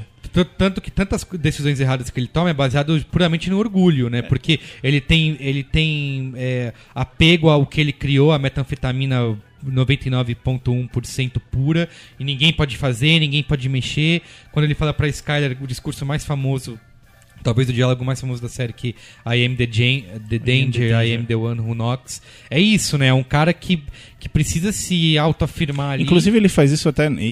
Isso é brilhante, que é quando eles estão em família e o Hank tá comentando sobre o Gale na mesa, assim, jantando. Ah, é verdade. E ele fala assim, e ele fica ofendido Fica porque ofendido. o Hank chama o Gale de gênio. Gênio. Ah, o cara era genial. E ele ficou ofendido e fala: Não, ele não era genial. É, ele é Prova- muito vaidoso, É, né? provavelmente o cara que você tá procurando ainda tá por aí. Isso, e ele você fala: assim, Nossa, o que, que ele acabou de né? fazer? Porque assim, o cara tava encerrando a, a investigação e ia ficar tudo limpo pra ele. Ele faz o cara pensar de novo. É. Puta, será?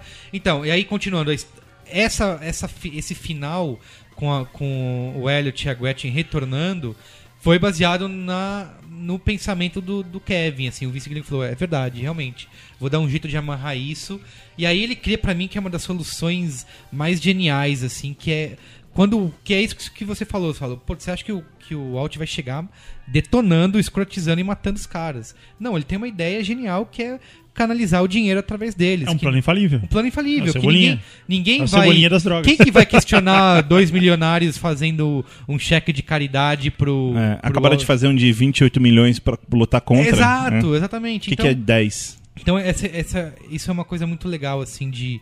é, e, pô, e, no fim, acabou sendo fundamental pra série, assim. É, eu queria saber se vocês lembram quais são os episódios preferidos que vocês têm da série, assim. Fly, sem dúvida, foi. Cara, vários. Eu- É difícil falar. Eu, assim, qual é o meu predileto? Porque, putz, cara, foi um absurdo, assim. Tem Mas- um que eu digo que é pra, que é, é um resumo da essência da série, que é da segunda temporada, que é o Four Days Out. Que é o Walt e o Jesse sim, indo no sim. deserto. Isso é. Porque assim, tem ali o, o- o- a tensão esse episódio entre é os muito bom. dois, o humor entre os dois, um xingando o outro. Cara, se eu pudesse falar por, Esse é o que acaba a bateria do Isso, carro? Isso, isso. se eu pudesse falar por temporada, eu acho que a primeira temporada, o piloto, pra mim, foi absolutamente inacreditável. É, forma. Na segunda temporada. é, Cara, a segunda temporada é tão, tão incrível, mas eu acho que na segunda temporada rola algo que me surpreendeu muito, que é a aparição do, do Gus. E, cara, esse episódio da aparição do Gus, que é quando, quando o Walt se liga, na que é o restaurante, volta Sim, e fala sim. com ele. E, e, meu, e a transformação do Gus, que ele simplesmente começa a falar sério, uma hora E um você cara fala... todo metódico. E você né? fala, meu, que porra é essa? Esse episódio explodiu minha cabeça. E ele, ele, na verdade, é uma espécie de Walter White não loser. né? Isso, é Isso. um Walter... Ele é perfeito. Assim, Isso, ele, ele é um cara todo meticuloso, todo Sim. metódico, todo Se o certinho. Walter White não fosse- Maníaco por limpeza, maníaco por simetria, Isso. esse tipo de coisa. Mas ele não é um loser, igual- ele não, Se o Walter ele não, não é destemperado igual o Walter orgulhoso, White. É. ele teria ficado É. milionário e ficaria o Sim, resto da vida sim, trabalhando sim, sim. ali de boa. Tanto que o Mike joga isso na cara dele. Fala, você estragou tudo, era perfeito com Isso, o Gus. isso. né? O Gus é o William Bonner da metanfetamina, assim. Perfeito. Na segunda temporada tem o, E- o de apresentação do Sol, que é o Better Call Saul. É isso, que é, é que brilhante. é legal também. Mas é, é, na terceira temporada, ah, o, o, o Fly eu achei impressionante. Agora, o, é o Eu gosto seguinte, do I Fuck Ted, o, E- o IFT. Quando a É, Skyler. é a última coisa, assim, a Skyler chega pro Walt, I Fuck Ted. Silêncio, assim, É. acaba o episódio. Então tem uma história Agora, que. ah, só aí- finalizando, a, a quarta e a quinta temporada, de verdade, eu não consigo falar um, um preferido, porque pra mim, nesse momento, a série ela toma um. Ela ganha um, um patamar, cara, que é, é um melhor que o outro, É, assim. Mas o final da quarta, os três. Os cinco. Os quatro últimos, que é o Salud, que é quando o, o Gus vai lá no México envenenar o Dom Eládio. Aí tem o Crawl Space, que é quando o Walt descobre. Que a, a, é a Skyler tentando passar o de fazer o Ted assinar o cheque pra pagar a receita. E o Walt descobre que não tem o, O dinheiro. o dinheiro e dá aquela, aquela Isso é risada. a absurdo. câmera vai subindo assim. Fica só um- vai ficando só um quadradinho meio que o- é, meio que o Walt sem espaço, sabe? Não tem mais pra onde correr. Parece até meio um, um caixão, assim, é sabe? é não tem mais... absurdo aquilo. Esse negócio que você falou do I Fuck Ted, tem uma história de que a AMC só permitia que ele usasse a palavra fuck uma vez por temporada. Ah, é? Então ele usava só no momento Entendi, pra criar entendi. um. para criar atenção, sabe? Entendi. Eu gosto muito na quinta temporada do o, o Gliding Overall, que é o que a Skyler leva o, o Walt pro depósito. E ela tira o. Essa, essa conversa é muito foda, assim, que ela tira o pano assim de cima, ou ele tira, né? O pano de cima daquela montanha de dinheiro. E ela fala o, quanto é suficiente pra você. Quão alto esse, essa montanha tem que ficar pra você. Cara, essa- isso é muito foda. e ela assim. ainda fala que, que ela tava contando na base do peso. Imagina. É, meu exato. sonho é contar dinheiro, Dinheiro com- a balança. peso, é, Ah, Quanto é. tem aqui? Pesa aí. Tem 2 quilos? Então deve ter uns 50 mil. Nossa, Eu que acho sonho. que você, você falou assim de quais, qual é o melhor episódio, mas é, eu acho que é mais fácil dizer qual é o melhor personagem, assim, quais, quais são os personagens, em que momento eles foram grandiosos.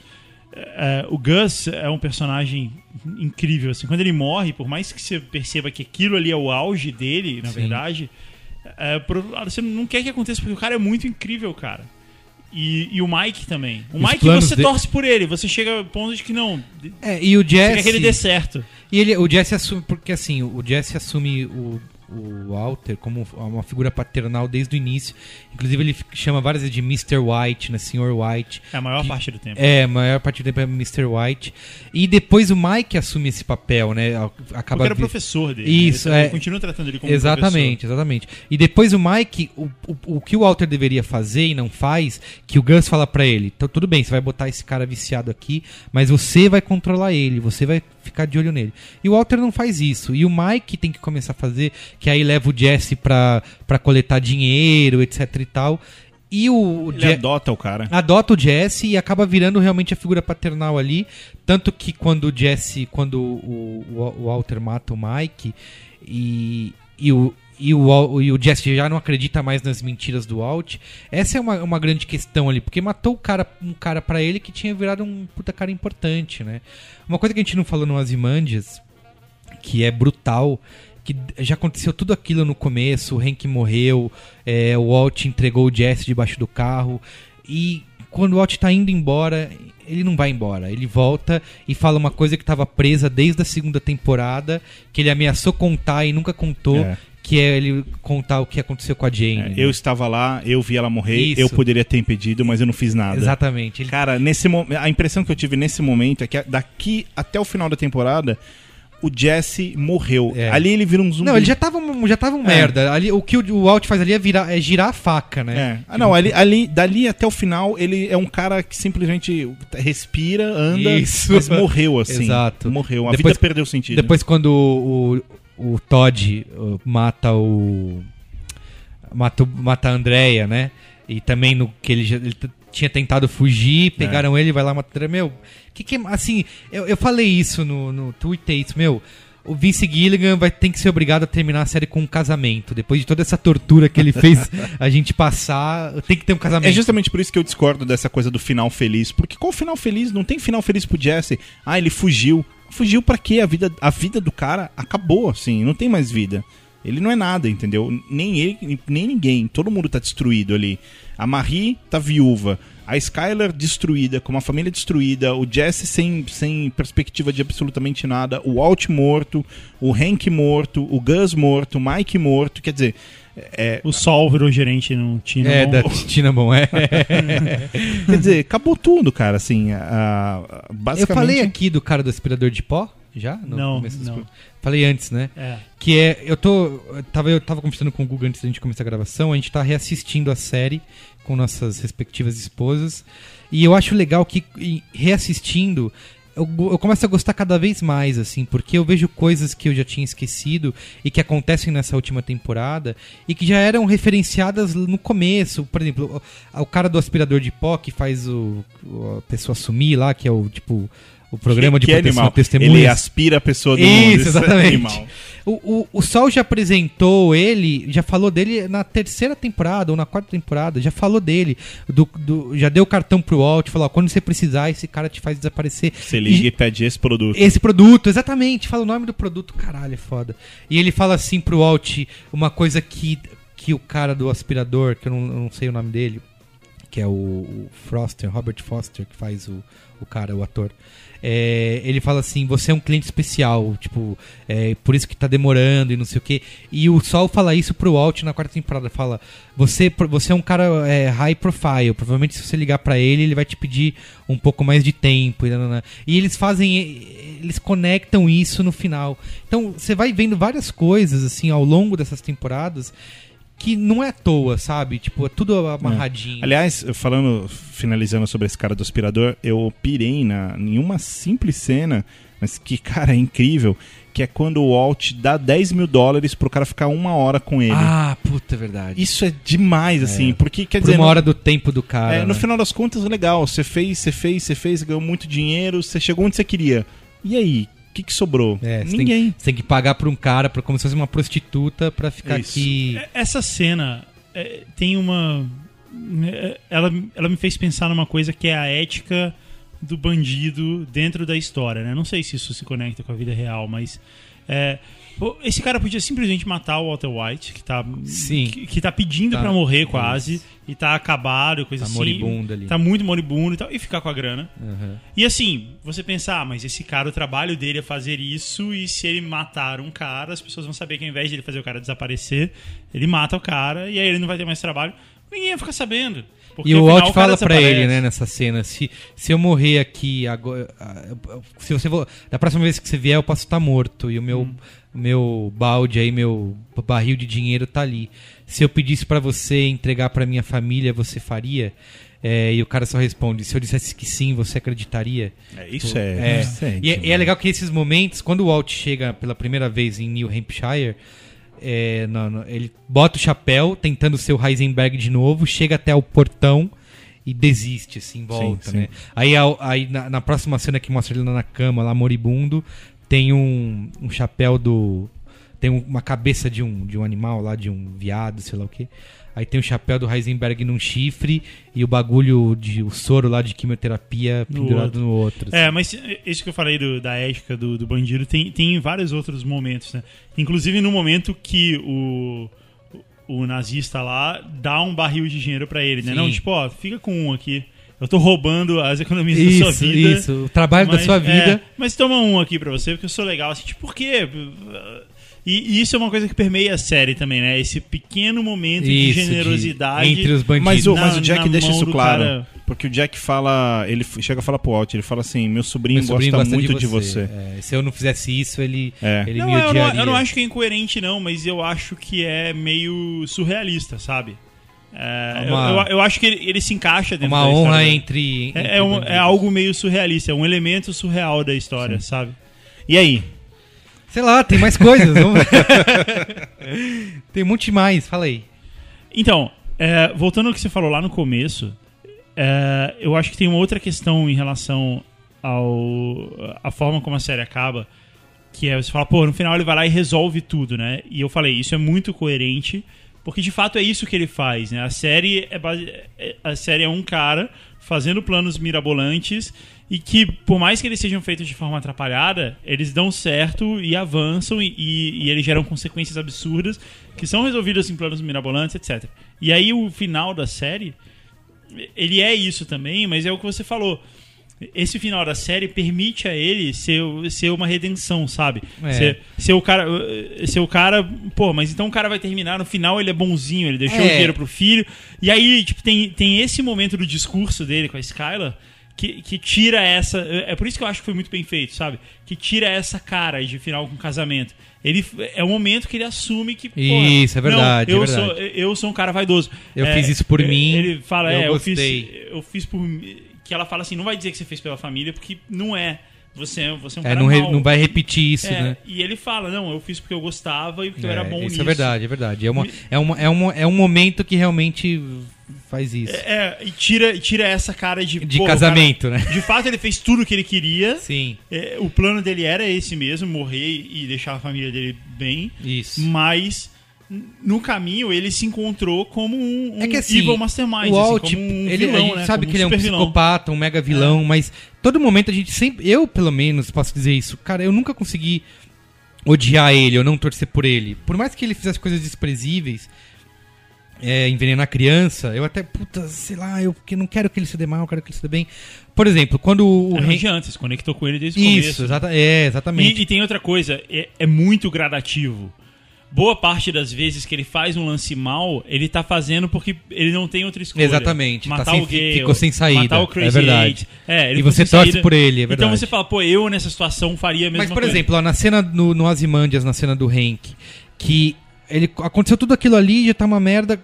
Antes do. Quando o Jack vai matar o Hank, tem um momento ali que eu falo, caraca, agora o Walt se redimiu. Que é quando ele fala assim, eu tenho. Quando ele entrega o dinheiro. Quando ele fala assim, porque até então ninguém, ni- tava ali, não, iam ter que procurar o dinheiro. O, o, o Jack desconfiava, mas não sabia que o dinheiro estava enterrado ali. E o Walter fala: tem 10 milhões, não, não é 10 milhões, tem 80, 80 milhões enterrados aqui. É, ele dá, troca o trabalho todo, da, todo o motivo que ele chegou até ali, ele troca tudo aquilo pela vida do Hank. Não, eu acho que não é pela vida do Hank. Eu acho que é pela vida dele. Porque se o Hank fosse morto, acabou. Não tem como voltar atrás. Não tem como. Porque isso é algo que acontece o tempo inteiro. Isso é uma coisa com a qual ele não. Ele consegue viver com a ideia da morte do Crazy Eight. Ou até do Gale, mas. Tipo, é, ou até Ah, com o do Jesse. dessa o, pro- o problema é o seguinte: é, tudo que acontece, às vezes a coisa tomava uma direção diferente do que ele imaginava, mas ele dava um jeito de, tá bom, então como eu posso resolver esse problema pra fazer ele deixar de ser um problema? Então, o Jesse veio na minha casa e jogou gasolina. Então tá bom, puxa, eu, eu me sujei de gasolina e caí no tapete, olha só e tal.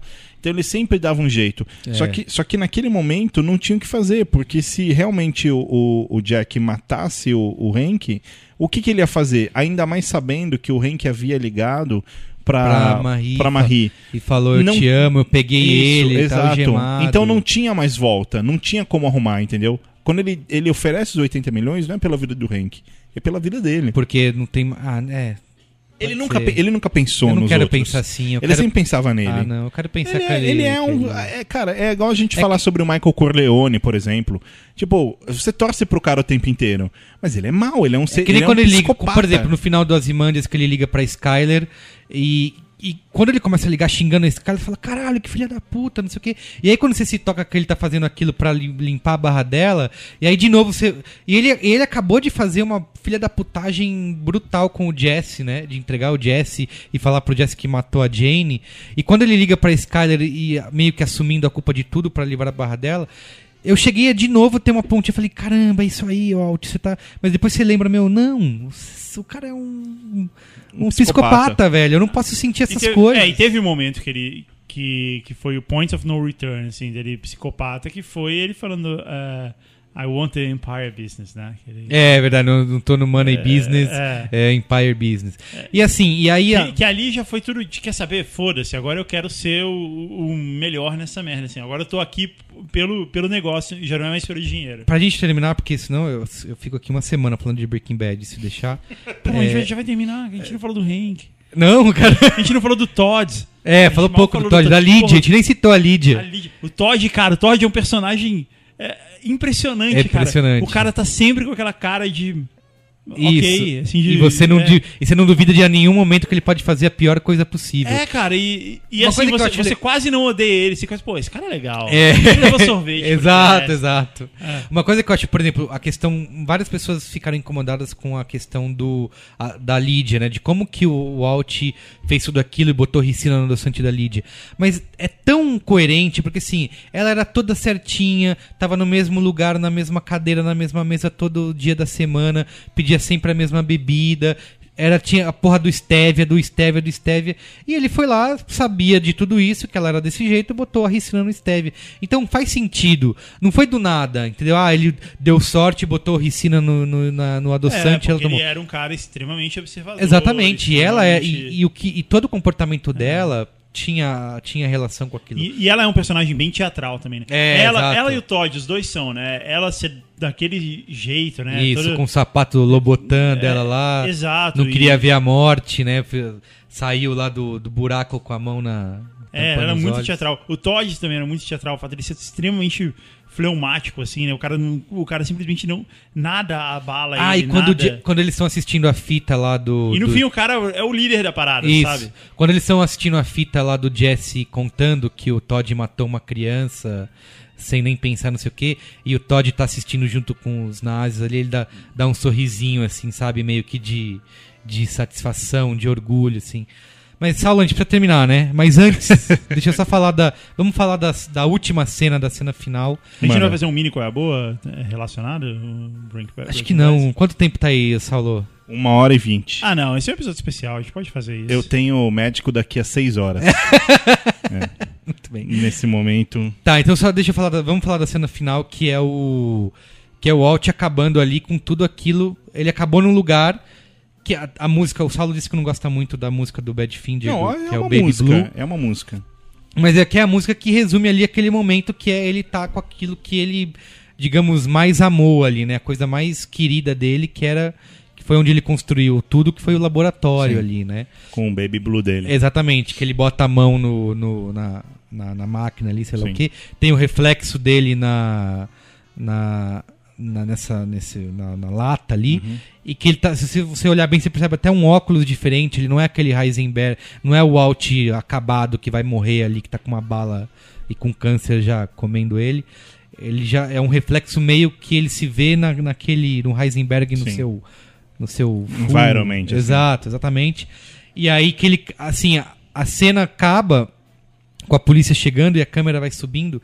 Me lembrou Lost esse final, né? Da Sim. câmera subindo É, assim. não, será que foi uma referência? Cara, Porque, essa- é, a- na hora é a primeira coisa Primeira que você coisa que eu lembra, pensei cara. é Lost na, no. Tudo bem, tem vários outros filmes, né? E cenas que, o- que fazem o mesmo lance da câmera Sim, sim. se levantando do olho, É. assim, mas é que na Mas hora é eu engraçado, Lost. eu fico imaginando como é que É isso foi contra, pro... pro... contra plongé, né? I- Imagina como é que isso foi pro Damon Lindelof ver isso, né, cara? Porque Ah, ele assim. fez um texto. Ele viu? fez um texto, é, ele fez um texto falando sobre isso, mas ele não, ele não menciona o fato dessa cena ser igual à cena do Jack e tal.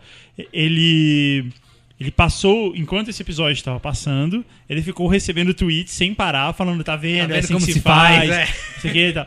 Foi isso. E aí, ele, nesse texto dele, que é. Que, que, cara, é brilhante. É o primeiro texto dele que é bem amarrado e, e é bom até o final. É. ele termina usando a frase, né? Ele fala assim: ah, as pessoas ficam perguntando tal, por que, que eu fiz tudo aquilo e tal. Aí ele, fala, ele usa a mesma frase: I did it for me, né? I was good at it. I liked it. E. Mas ele não faz essa. Agora imagina como é que deve ter sido pra ele, né? Caralho, acabou igual o meu. Tá, então é isso. Eu, Saulo. eu só tô tentando me lembrar, mas eu acho que é. O que eu tô falando é bobeira. Não é um contra plongé, é um plongé, se eu não me engano, não é? O quê? Quando, quando a câmera sobe. É isso? Quando a câmera sobe é um plongé e quando ela vem de. de... De, de, da- em sentido inverso é Isso. contra plongé. Eu me lembro do Jacaré Banguela quando gravou com a gente, Nossa, o Rodrigo. que referência. É, o Rodrigo, ele falou que ele participou de um filme pornô. Que ele disse que ele tava assistindo, era numa balada, e aí ele falou que ele aparece numa cena de um boquete no contra plongé, que ele tava no, na galeria. Eu fiquei com isso na cabeça. Tem uma coisa que diz que quando a câmera Sério que a gente vai sobe. terminar esse episódio com essa frase. É. Do Jacaré Banguela. Diz que quando, quando a câmera sobe assim, tem a, a estrutura né, de madeira em cima do negócio, ele diz que meio que forma uma mira, assim, sabe, em cima dele, do tipo.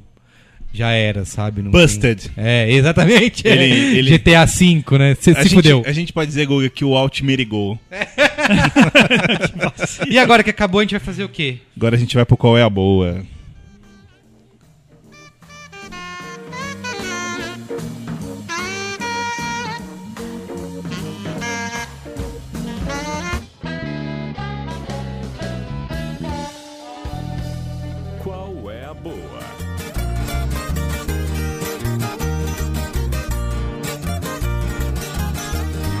O Alt merigou, merigou no Breaking Bad.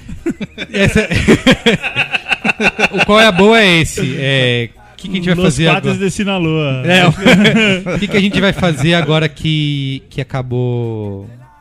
Que acabou Breaking Bad? A gente vai assistir o quê? Eu ia começar a assistir a terceira temporada de Homeland, mas estão dizendo que tá uma bosta. É, eu já- eu já Saulo, comecei. Saulo, Eu quero ver o Hannibal que o Saulo indicou. assiste House of Cards, cara. É, Eu, vou alugar, eu vou é alugar. no mesmo nível. É, No mesmo nível, eu não sei. É boa. Não é no mesmo nível. é É no mesmo, da primeira temporada é no mesmo nível. Não é, não é, não. E aí, o que vai fazer? É, eu quero, meu, eu quero já começar com o meu qual é boa. Vou indicar São é boas temáticos hoje? então? temáticos. Tá É. bom. Vai mesmo? Vou. Pensei que você ia indicar aquele filme que você viu. Ah, o Gravidade? É. Posso falar do Gravidade? Cara, genial, animal, filme lindaço. Assistem a IMAX 3D, porque é a única forma de ser visto. Se, assistir... Se você assistir esse filme de outro jeito... Eu, eu não gosto de 3D, já falei isso aqui antes. Mas, Mas esse, esse vale a pena. esse é o No IMAX. IMAX. No IMAX 3D. Você viu Se- onde? Lá no, no- na Pompeia? Não, aqui no nosso amigo JK aqui. Se você assistir o Gravidade de outra forma, você assistiu meio Gravidade. É, Esse JK é muito bem construído, né? É cara, o É a- IMAX dele é bom. É a mesma construtora que tá fazendo o estádio do Palmeiras. então Nossa, você imagina. meu Deus. vem aí. É um caixote branco, então. Caixote é branco? É. Você tá brincando. É, então assista a Gravidade fudidaço. Quaron é- acertou. Cara, Fez Quaron já, eu já achava o Quaron brilhante, porque Filhos da Esperança é um filmaço. Mas nesse, cara, eu, eu assisti o Gravidade me perguntando como é que um filho da puta filma isso? Como é que se faz? Onde que bota a câmera? Onde bota os atores? Como que, como que isso acontece, velho? Sim. Não sei, assim. Ó, isso aqui é pro amigo ouvinte, ó. Problemas de uma gravação ao vivo. Ó o martelinho, ó. Ah, parou. parou. Essa Ô, esse é o segundo problema de uma gravação É. ao vivo. Cadê? Bate aí, moço. ó, ó. Mas eu quero dar qual é a boa temático. Eu não assisti ainda, mas eu quero ver que você falou do Mythbusters, do Breaking Bad.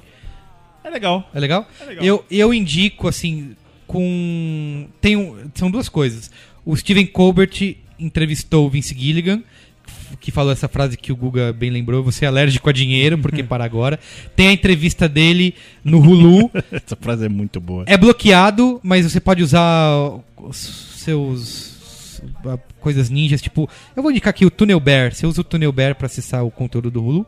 Aquele Túnel do Urso. isso, Túnel do Urso, ele diz que você tá nos Estados Unidos. É o urso do túnel. Eu a assisti- Caverna do A Ursulão. entrevista é muito legal e tem um, e tem um trecho que é uma, uma gagzinha que é que o Colbert prendeu o, o Vince Gilligan no porão e, e fala: Você não vai sair daí enquanto você não terminar de, de escrever. Quero mais episódios de Breaking Bad. Beat. É, não, e é demais que ele fala assim, mas já acabou. Isso, não tem mais, não tem mais história pra contar. Só acaba quando eu disser que acaba. É muito bom. Não, e é incrível que ele fala assim: ah, ele- talvez, ele, talvez tenha sido tudo um sonho. Isso, exatamente. Talvez ele tá olhando pra mancha de mostarda ainda. Ah, aliás, e- E é- a gente é não genial. citou, tem uma teoria absurda, eu e o Salão conversamos e dissemos que não concordamos, que diz que tudo que acontece no Felina eh, do, do- é- seria uma imaginação do Walter porque ele morreu no carro.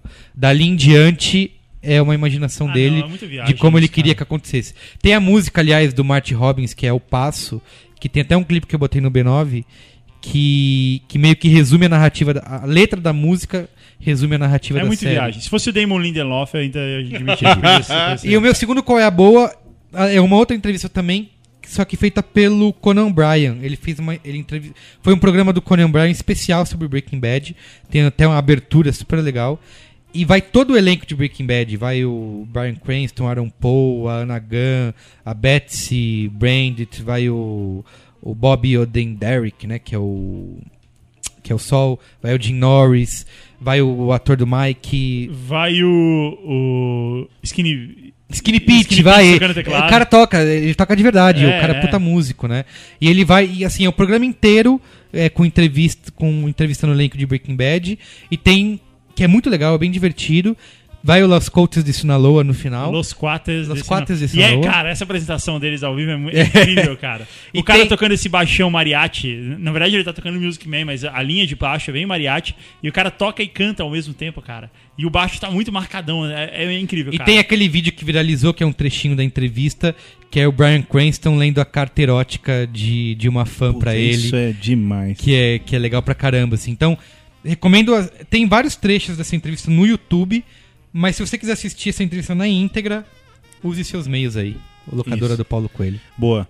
É, cara, é, eu tenho dois qual é a boas. Aliás, eu tenho três qual é a boas. É, o primeiro é, depois que eu acabei Breaking Bad, aí eu saí lendo, vendo um monte de coisa, e tem uma, algo que eu assisti que eu me diverti bastante, que é uma sátira do Jimmy Fallon. Ah, É, é, legal. é o- Joking Bad. E, e, cara, eu tava maluco pra ver, porque sempre Qual que eu ligava o Joking, Joking Bad, Bad. Porque eu ligava o Boxy e é a primeira imagem que aparece. E eu ficava me coçando pra ver. Você não podia, Não cara, porque podia. tem, tem spoiler Isso, até. e eu não podia. Cara, eu acabei de ver, quando eu saí do banho, eu falei, tá, Joking Bad. e, cara, assim, é, aquilo mostra algo que eu já vi milhares de outras vezes. Inclusive, eu acho que o Jimmy Fallon faz isso muito bem e é algo que eu invejo. Eu, eu nunca, nunca fui e realmente não sou baba-ovo de americano, assim, sabe? Tipo, nossa, pros americanos. Nunca fui. E critico muito até a cultura dos caras. Apesar de lá eles já nascerem falando inglês e o caixa eletrônico sair em dólar. né? Isso, que é uma coisa que a gente ainda não alcançou. Isso. No entanto, é, cara, se tem algo que eu admiro deles é a liberdade humorística, né? E, cara, o Jimmy Fallon tem um negócio. Outro dia eu tuitei isso, arroba Saulo Melete, você acha fácil porque foi um dos meus últimos tweets, assim, que é muito incrível, que é tipo, a banda que toca no programa é o The Roots, e eles levaram o Obama lá, e aí eles criaram um quadro que é, é- é tipo o, o, presidente, re- o presidente recitando as novidades. E aí começa.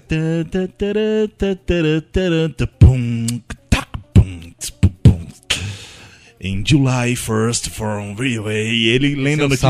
Cara, é muito foda. E, e esse Joking Bad tem umas piadas, inclusive Tem. zoando concorrentes. de- Cara, é, é brilhante. acho que não, não participa o Brian Cranston, não participa jogando a pizza Sim, sim. na, na Cara, plateia. é- Ah, é assim, ó. Acho E, que o, é o- e o- e o- o Aaron também tá lá. Tá lá, né? É verdade. Acho que o Jimmy Fallon faz o papel do Walter, lá, careca. Isso. E a, e a piada, não é isso? Ele tem a Isso. piada que Em vez é... de ele fabricar metanfetamina, ele fabrica piada. piada. exatamente. É muito bom, Aí ele começa a vender, tentar vender piada na rua, igual droga, assim, que eu tenho uma piada que é boa. É muito quê.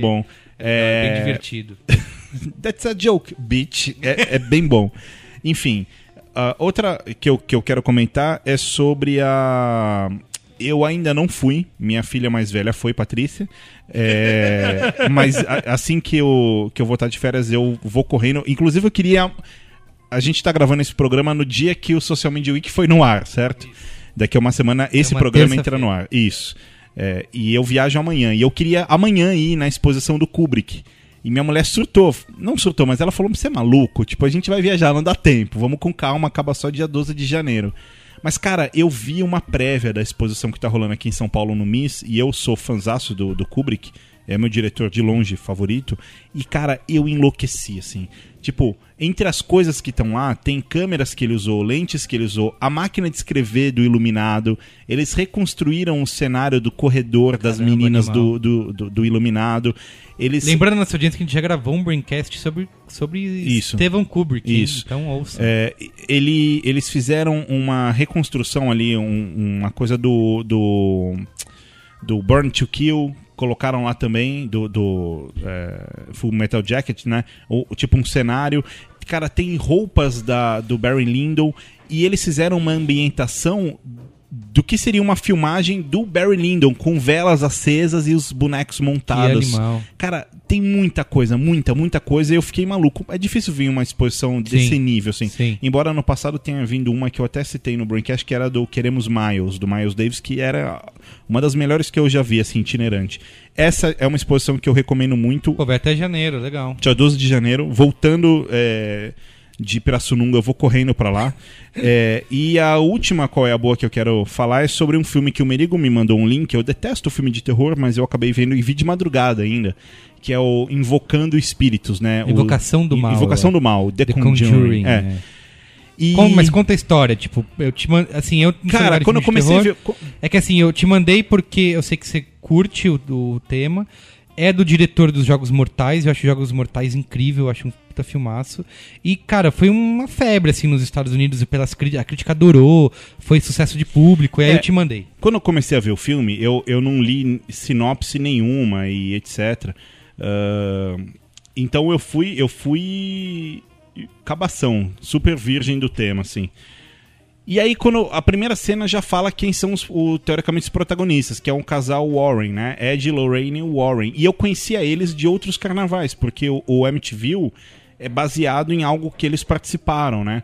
É, Como, digamos, exorcistas, não é esse o termo, de, demonologista, sei lá como fala. Mas enfim, eu sou muito cético, eu não acredito em espíritos, em nada. Pra mim, bateu o carro, morreu, tela preta. Ah, então eu, sei lá, eu não me assustei no filme, mas você fica. Você te chama muita atenção. Algo que me impressionou nesse filme é.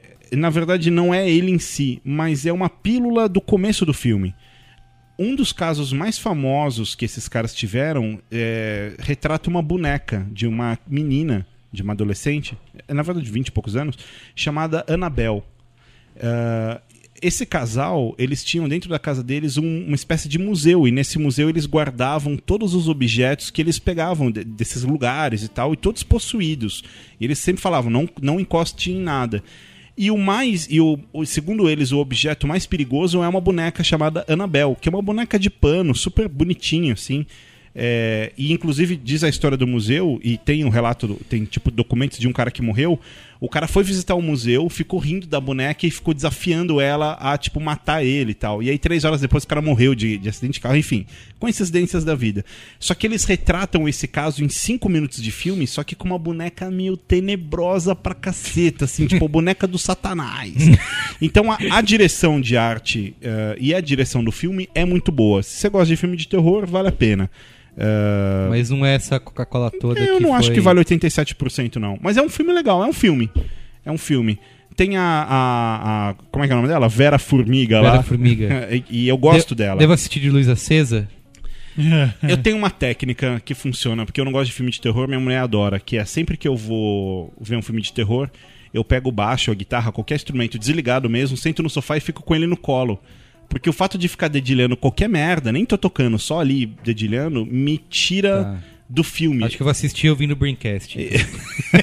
eu vejo o filme, só que eu, eu tô na minha sala da minha casa, eu não entro, né? Entendi. E aí eu sobrevivo. E você, Guga Mafra? Então, cara, esse é um qual é a boa temático onde a gente tá falando coisas que tem relação com Breaking Bad, né? Aliás, acho importante você falar que é uma coisa que eu instituí aqui no, no programa, né? É, é, é, Você é, que criou. É em homenagem a você. E eu descobri agora. No, eu tava no Rio de Janeiro agora. Eu, eu vim para São Paulo especialmente para gravar esse broadcast. Manda um E- abraço pros nossos amigos ouvintes cariocas. Sim, um, um abraço. E, e a gente. Eu tava no aeroporto agora e eu vi de relance no. Porque eu não assisto TV aberta. Né? Nada contra, não sei o que. Eu simplesmente não assisto, não acontece. E simplesmente não acontece mais. Que se você liga da faísca. Ah, você fala emissora aberta. Isso, é. Então eu pensei que era o aparelho, desculpa. Boa, hein? Boa, hein, Salva. E- e- Essa veio aqui do fundo, obrigado. Então. Aí. Mas eu tava no aeroporto e passou naquelas telas assim de mídia indoor lá do aeroporto que o Walter White brasileiro está de volta. Como assim? Cara, o, o gênio, o maior gênio do- da história do Brasil. Miguel Falabella? Tom Cavalcante? Muito, muito melhor, mas, mas Miguel Falabella chega perto. É... Nossa, cara, sei lá. Roberto Alfredo Justus. Ah! Nossa, é verdade. Eu não sabia, cara. Eu não sabia. Tinha voltado, já passou dois episódios. Tá passando um nesse momento que eu tô Walter perdendo White por causa brasileiro. disso. E tá passando, cara. É o programa mais genial já feito na TV aberta brasileira, O Aprendiz. Posso contar uma historinha do aprendiz? Cara, é tão incrível em tantos níveis. to- todas as to- todas as temporadas, exceto o período negro que foi feito com aquele outro cara, O João Dória. João Dória. Eu falava que a última prova do aprendiz com o João Dória era descobrir o que fazem as empresas do João Dória, aí ninguém ia ganhar. ia ficar um silêncio assim, putz, essa é difícil. O que eu mais gosto do aprendiz, eu não sei se vai ter essa temporada, eu espero que sim, é a prova do mendigo. É, é a, geralmente é a última prova da temporada. Eles falam assim: a gente vai mandar você pra outro país, pro uma vez você pro Chile, outra vez você pro Uruguai, sem dinheiro nenhum, e você tem que se virar pra voltar pra casa. E eles acham que isso é tipo, uau, mas olha só, o cara vai fazer dinheiro do nada. O que, que o cara vai fazer? Vai pedir. É a prova do Ó, mendigo. eu, eu, eu quero tecer um comentário nesse momento, mas eu quero te dar a opção de escolher qual é o comentário. Ah. Que esse daqui é um programa dinâmico. Aham. Comentário A, eu posso te contar uma história engraçada sobre o aprendiz. Aham. E o comentário B, eu posso te explicar o que fazem as empresas do João Dória. O que, que você prefere? Só pode ser um dos dois. Cara, que difícil. O que, que você prefere? Qual tempo? Qual o Eu, não tempo? sei responder. Você E aí, Guga? Ó, vinhetinha pra Eu você, espero, cadê? eu quero o comentário sobre o aprendiz, cara, porque Tá, velho, é o seguinte, uma amiga eu- minha- porque- mas só por um motivo, porque eu acho que a gente vai fazer um outro braincast Sobre inteiro empresas do sobre o que Dória. fazem as empresas do João Dória. É, é, ó, é o seguinte, uma amiga minha trabalhou em várias as primeiras todas as temporadas do Mas peraí, só uma coisa, eu desconfio. Vocês já repararam a incrível semelhança que existe entre o João Dória e o vocalista do trio Los Angeles? Fala aí. É, então, é o seguinte, e aí uma amiga minha trabalhou em todas as temporadas do começo e tal, a primeira fase do programa dele, e ela me contou uma vez que teve um, um cara que demitiu o Justus, né? Que Sim. na hora da Demitiu demissão... Muito da da minha vida dele, vida. é, isso. eu eu sou o demitiu- CEO da minha vida. Isso, e ela falou pra mim que quando isso aconteceu, o telefone dela ficou tipo uma semana tocando com os amigos dela e caras de agência, empresários, falando assim: Meu, sério, pelo amor de Deus, me dá o telefone desse cara que eu quero contratar ele agora. tipo, os caras. E, e- Porque você imagina que o cara afundou, né? Não, choveu proposta de emprego só porque ele demitiu os justos, cara. Da vida dele. Da vida dele. Da vida é. dele. Porque se você pensar bem, é uma coisa que nenhum de nós consegue fazer. o Justus bem. está é, predominantemente nas Ó, nossas antes de vidas. terminar, eu queria, o Yasuda pediu pra mandar um abraço pros fãs dele, que ele ia participar hoje que ele também é super fã de Breaking Bad, assistiu o final e tal. Queria participar, mas não pôde. Ele pediu pra avisar que o Todo-Poderoso Casa ganhou do Palmeiras. Cara, é, eu queria tecer outro comentário sobre isso também. Lá vem. Que é o seguinte: ele mandou essa mensagem, e o que me mostra que, como eu já sei, corintianos adoram ver o time do, os jo- jogos do meu time, embora eu não goste Não de ver pra os ver, times não de passa. vocês.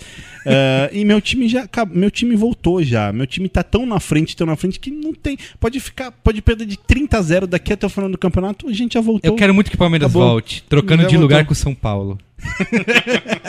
Rogério Ceni, o te Merigo dedico comprando essa, hein? inimigos. Rogério Bom, Cena. Então, é, de- a gente tá. Depois desse programa vem outro programa que a gente já gravou e não contaremos qual é o tema Isso, vocês. E segredo. depois, na outra semana. Foi tenso, né, também, eu falei já isso, Foi tenso, foi repetindo. Foi tenso. E depois voltaremos à nossa programação normal. Normal, exato. Um beijo do gordo Adeus. e I am the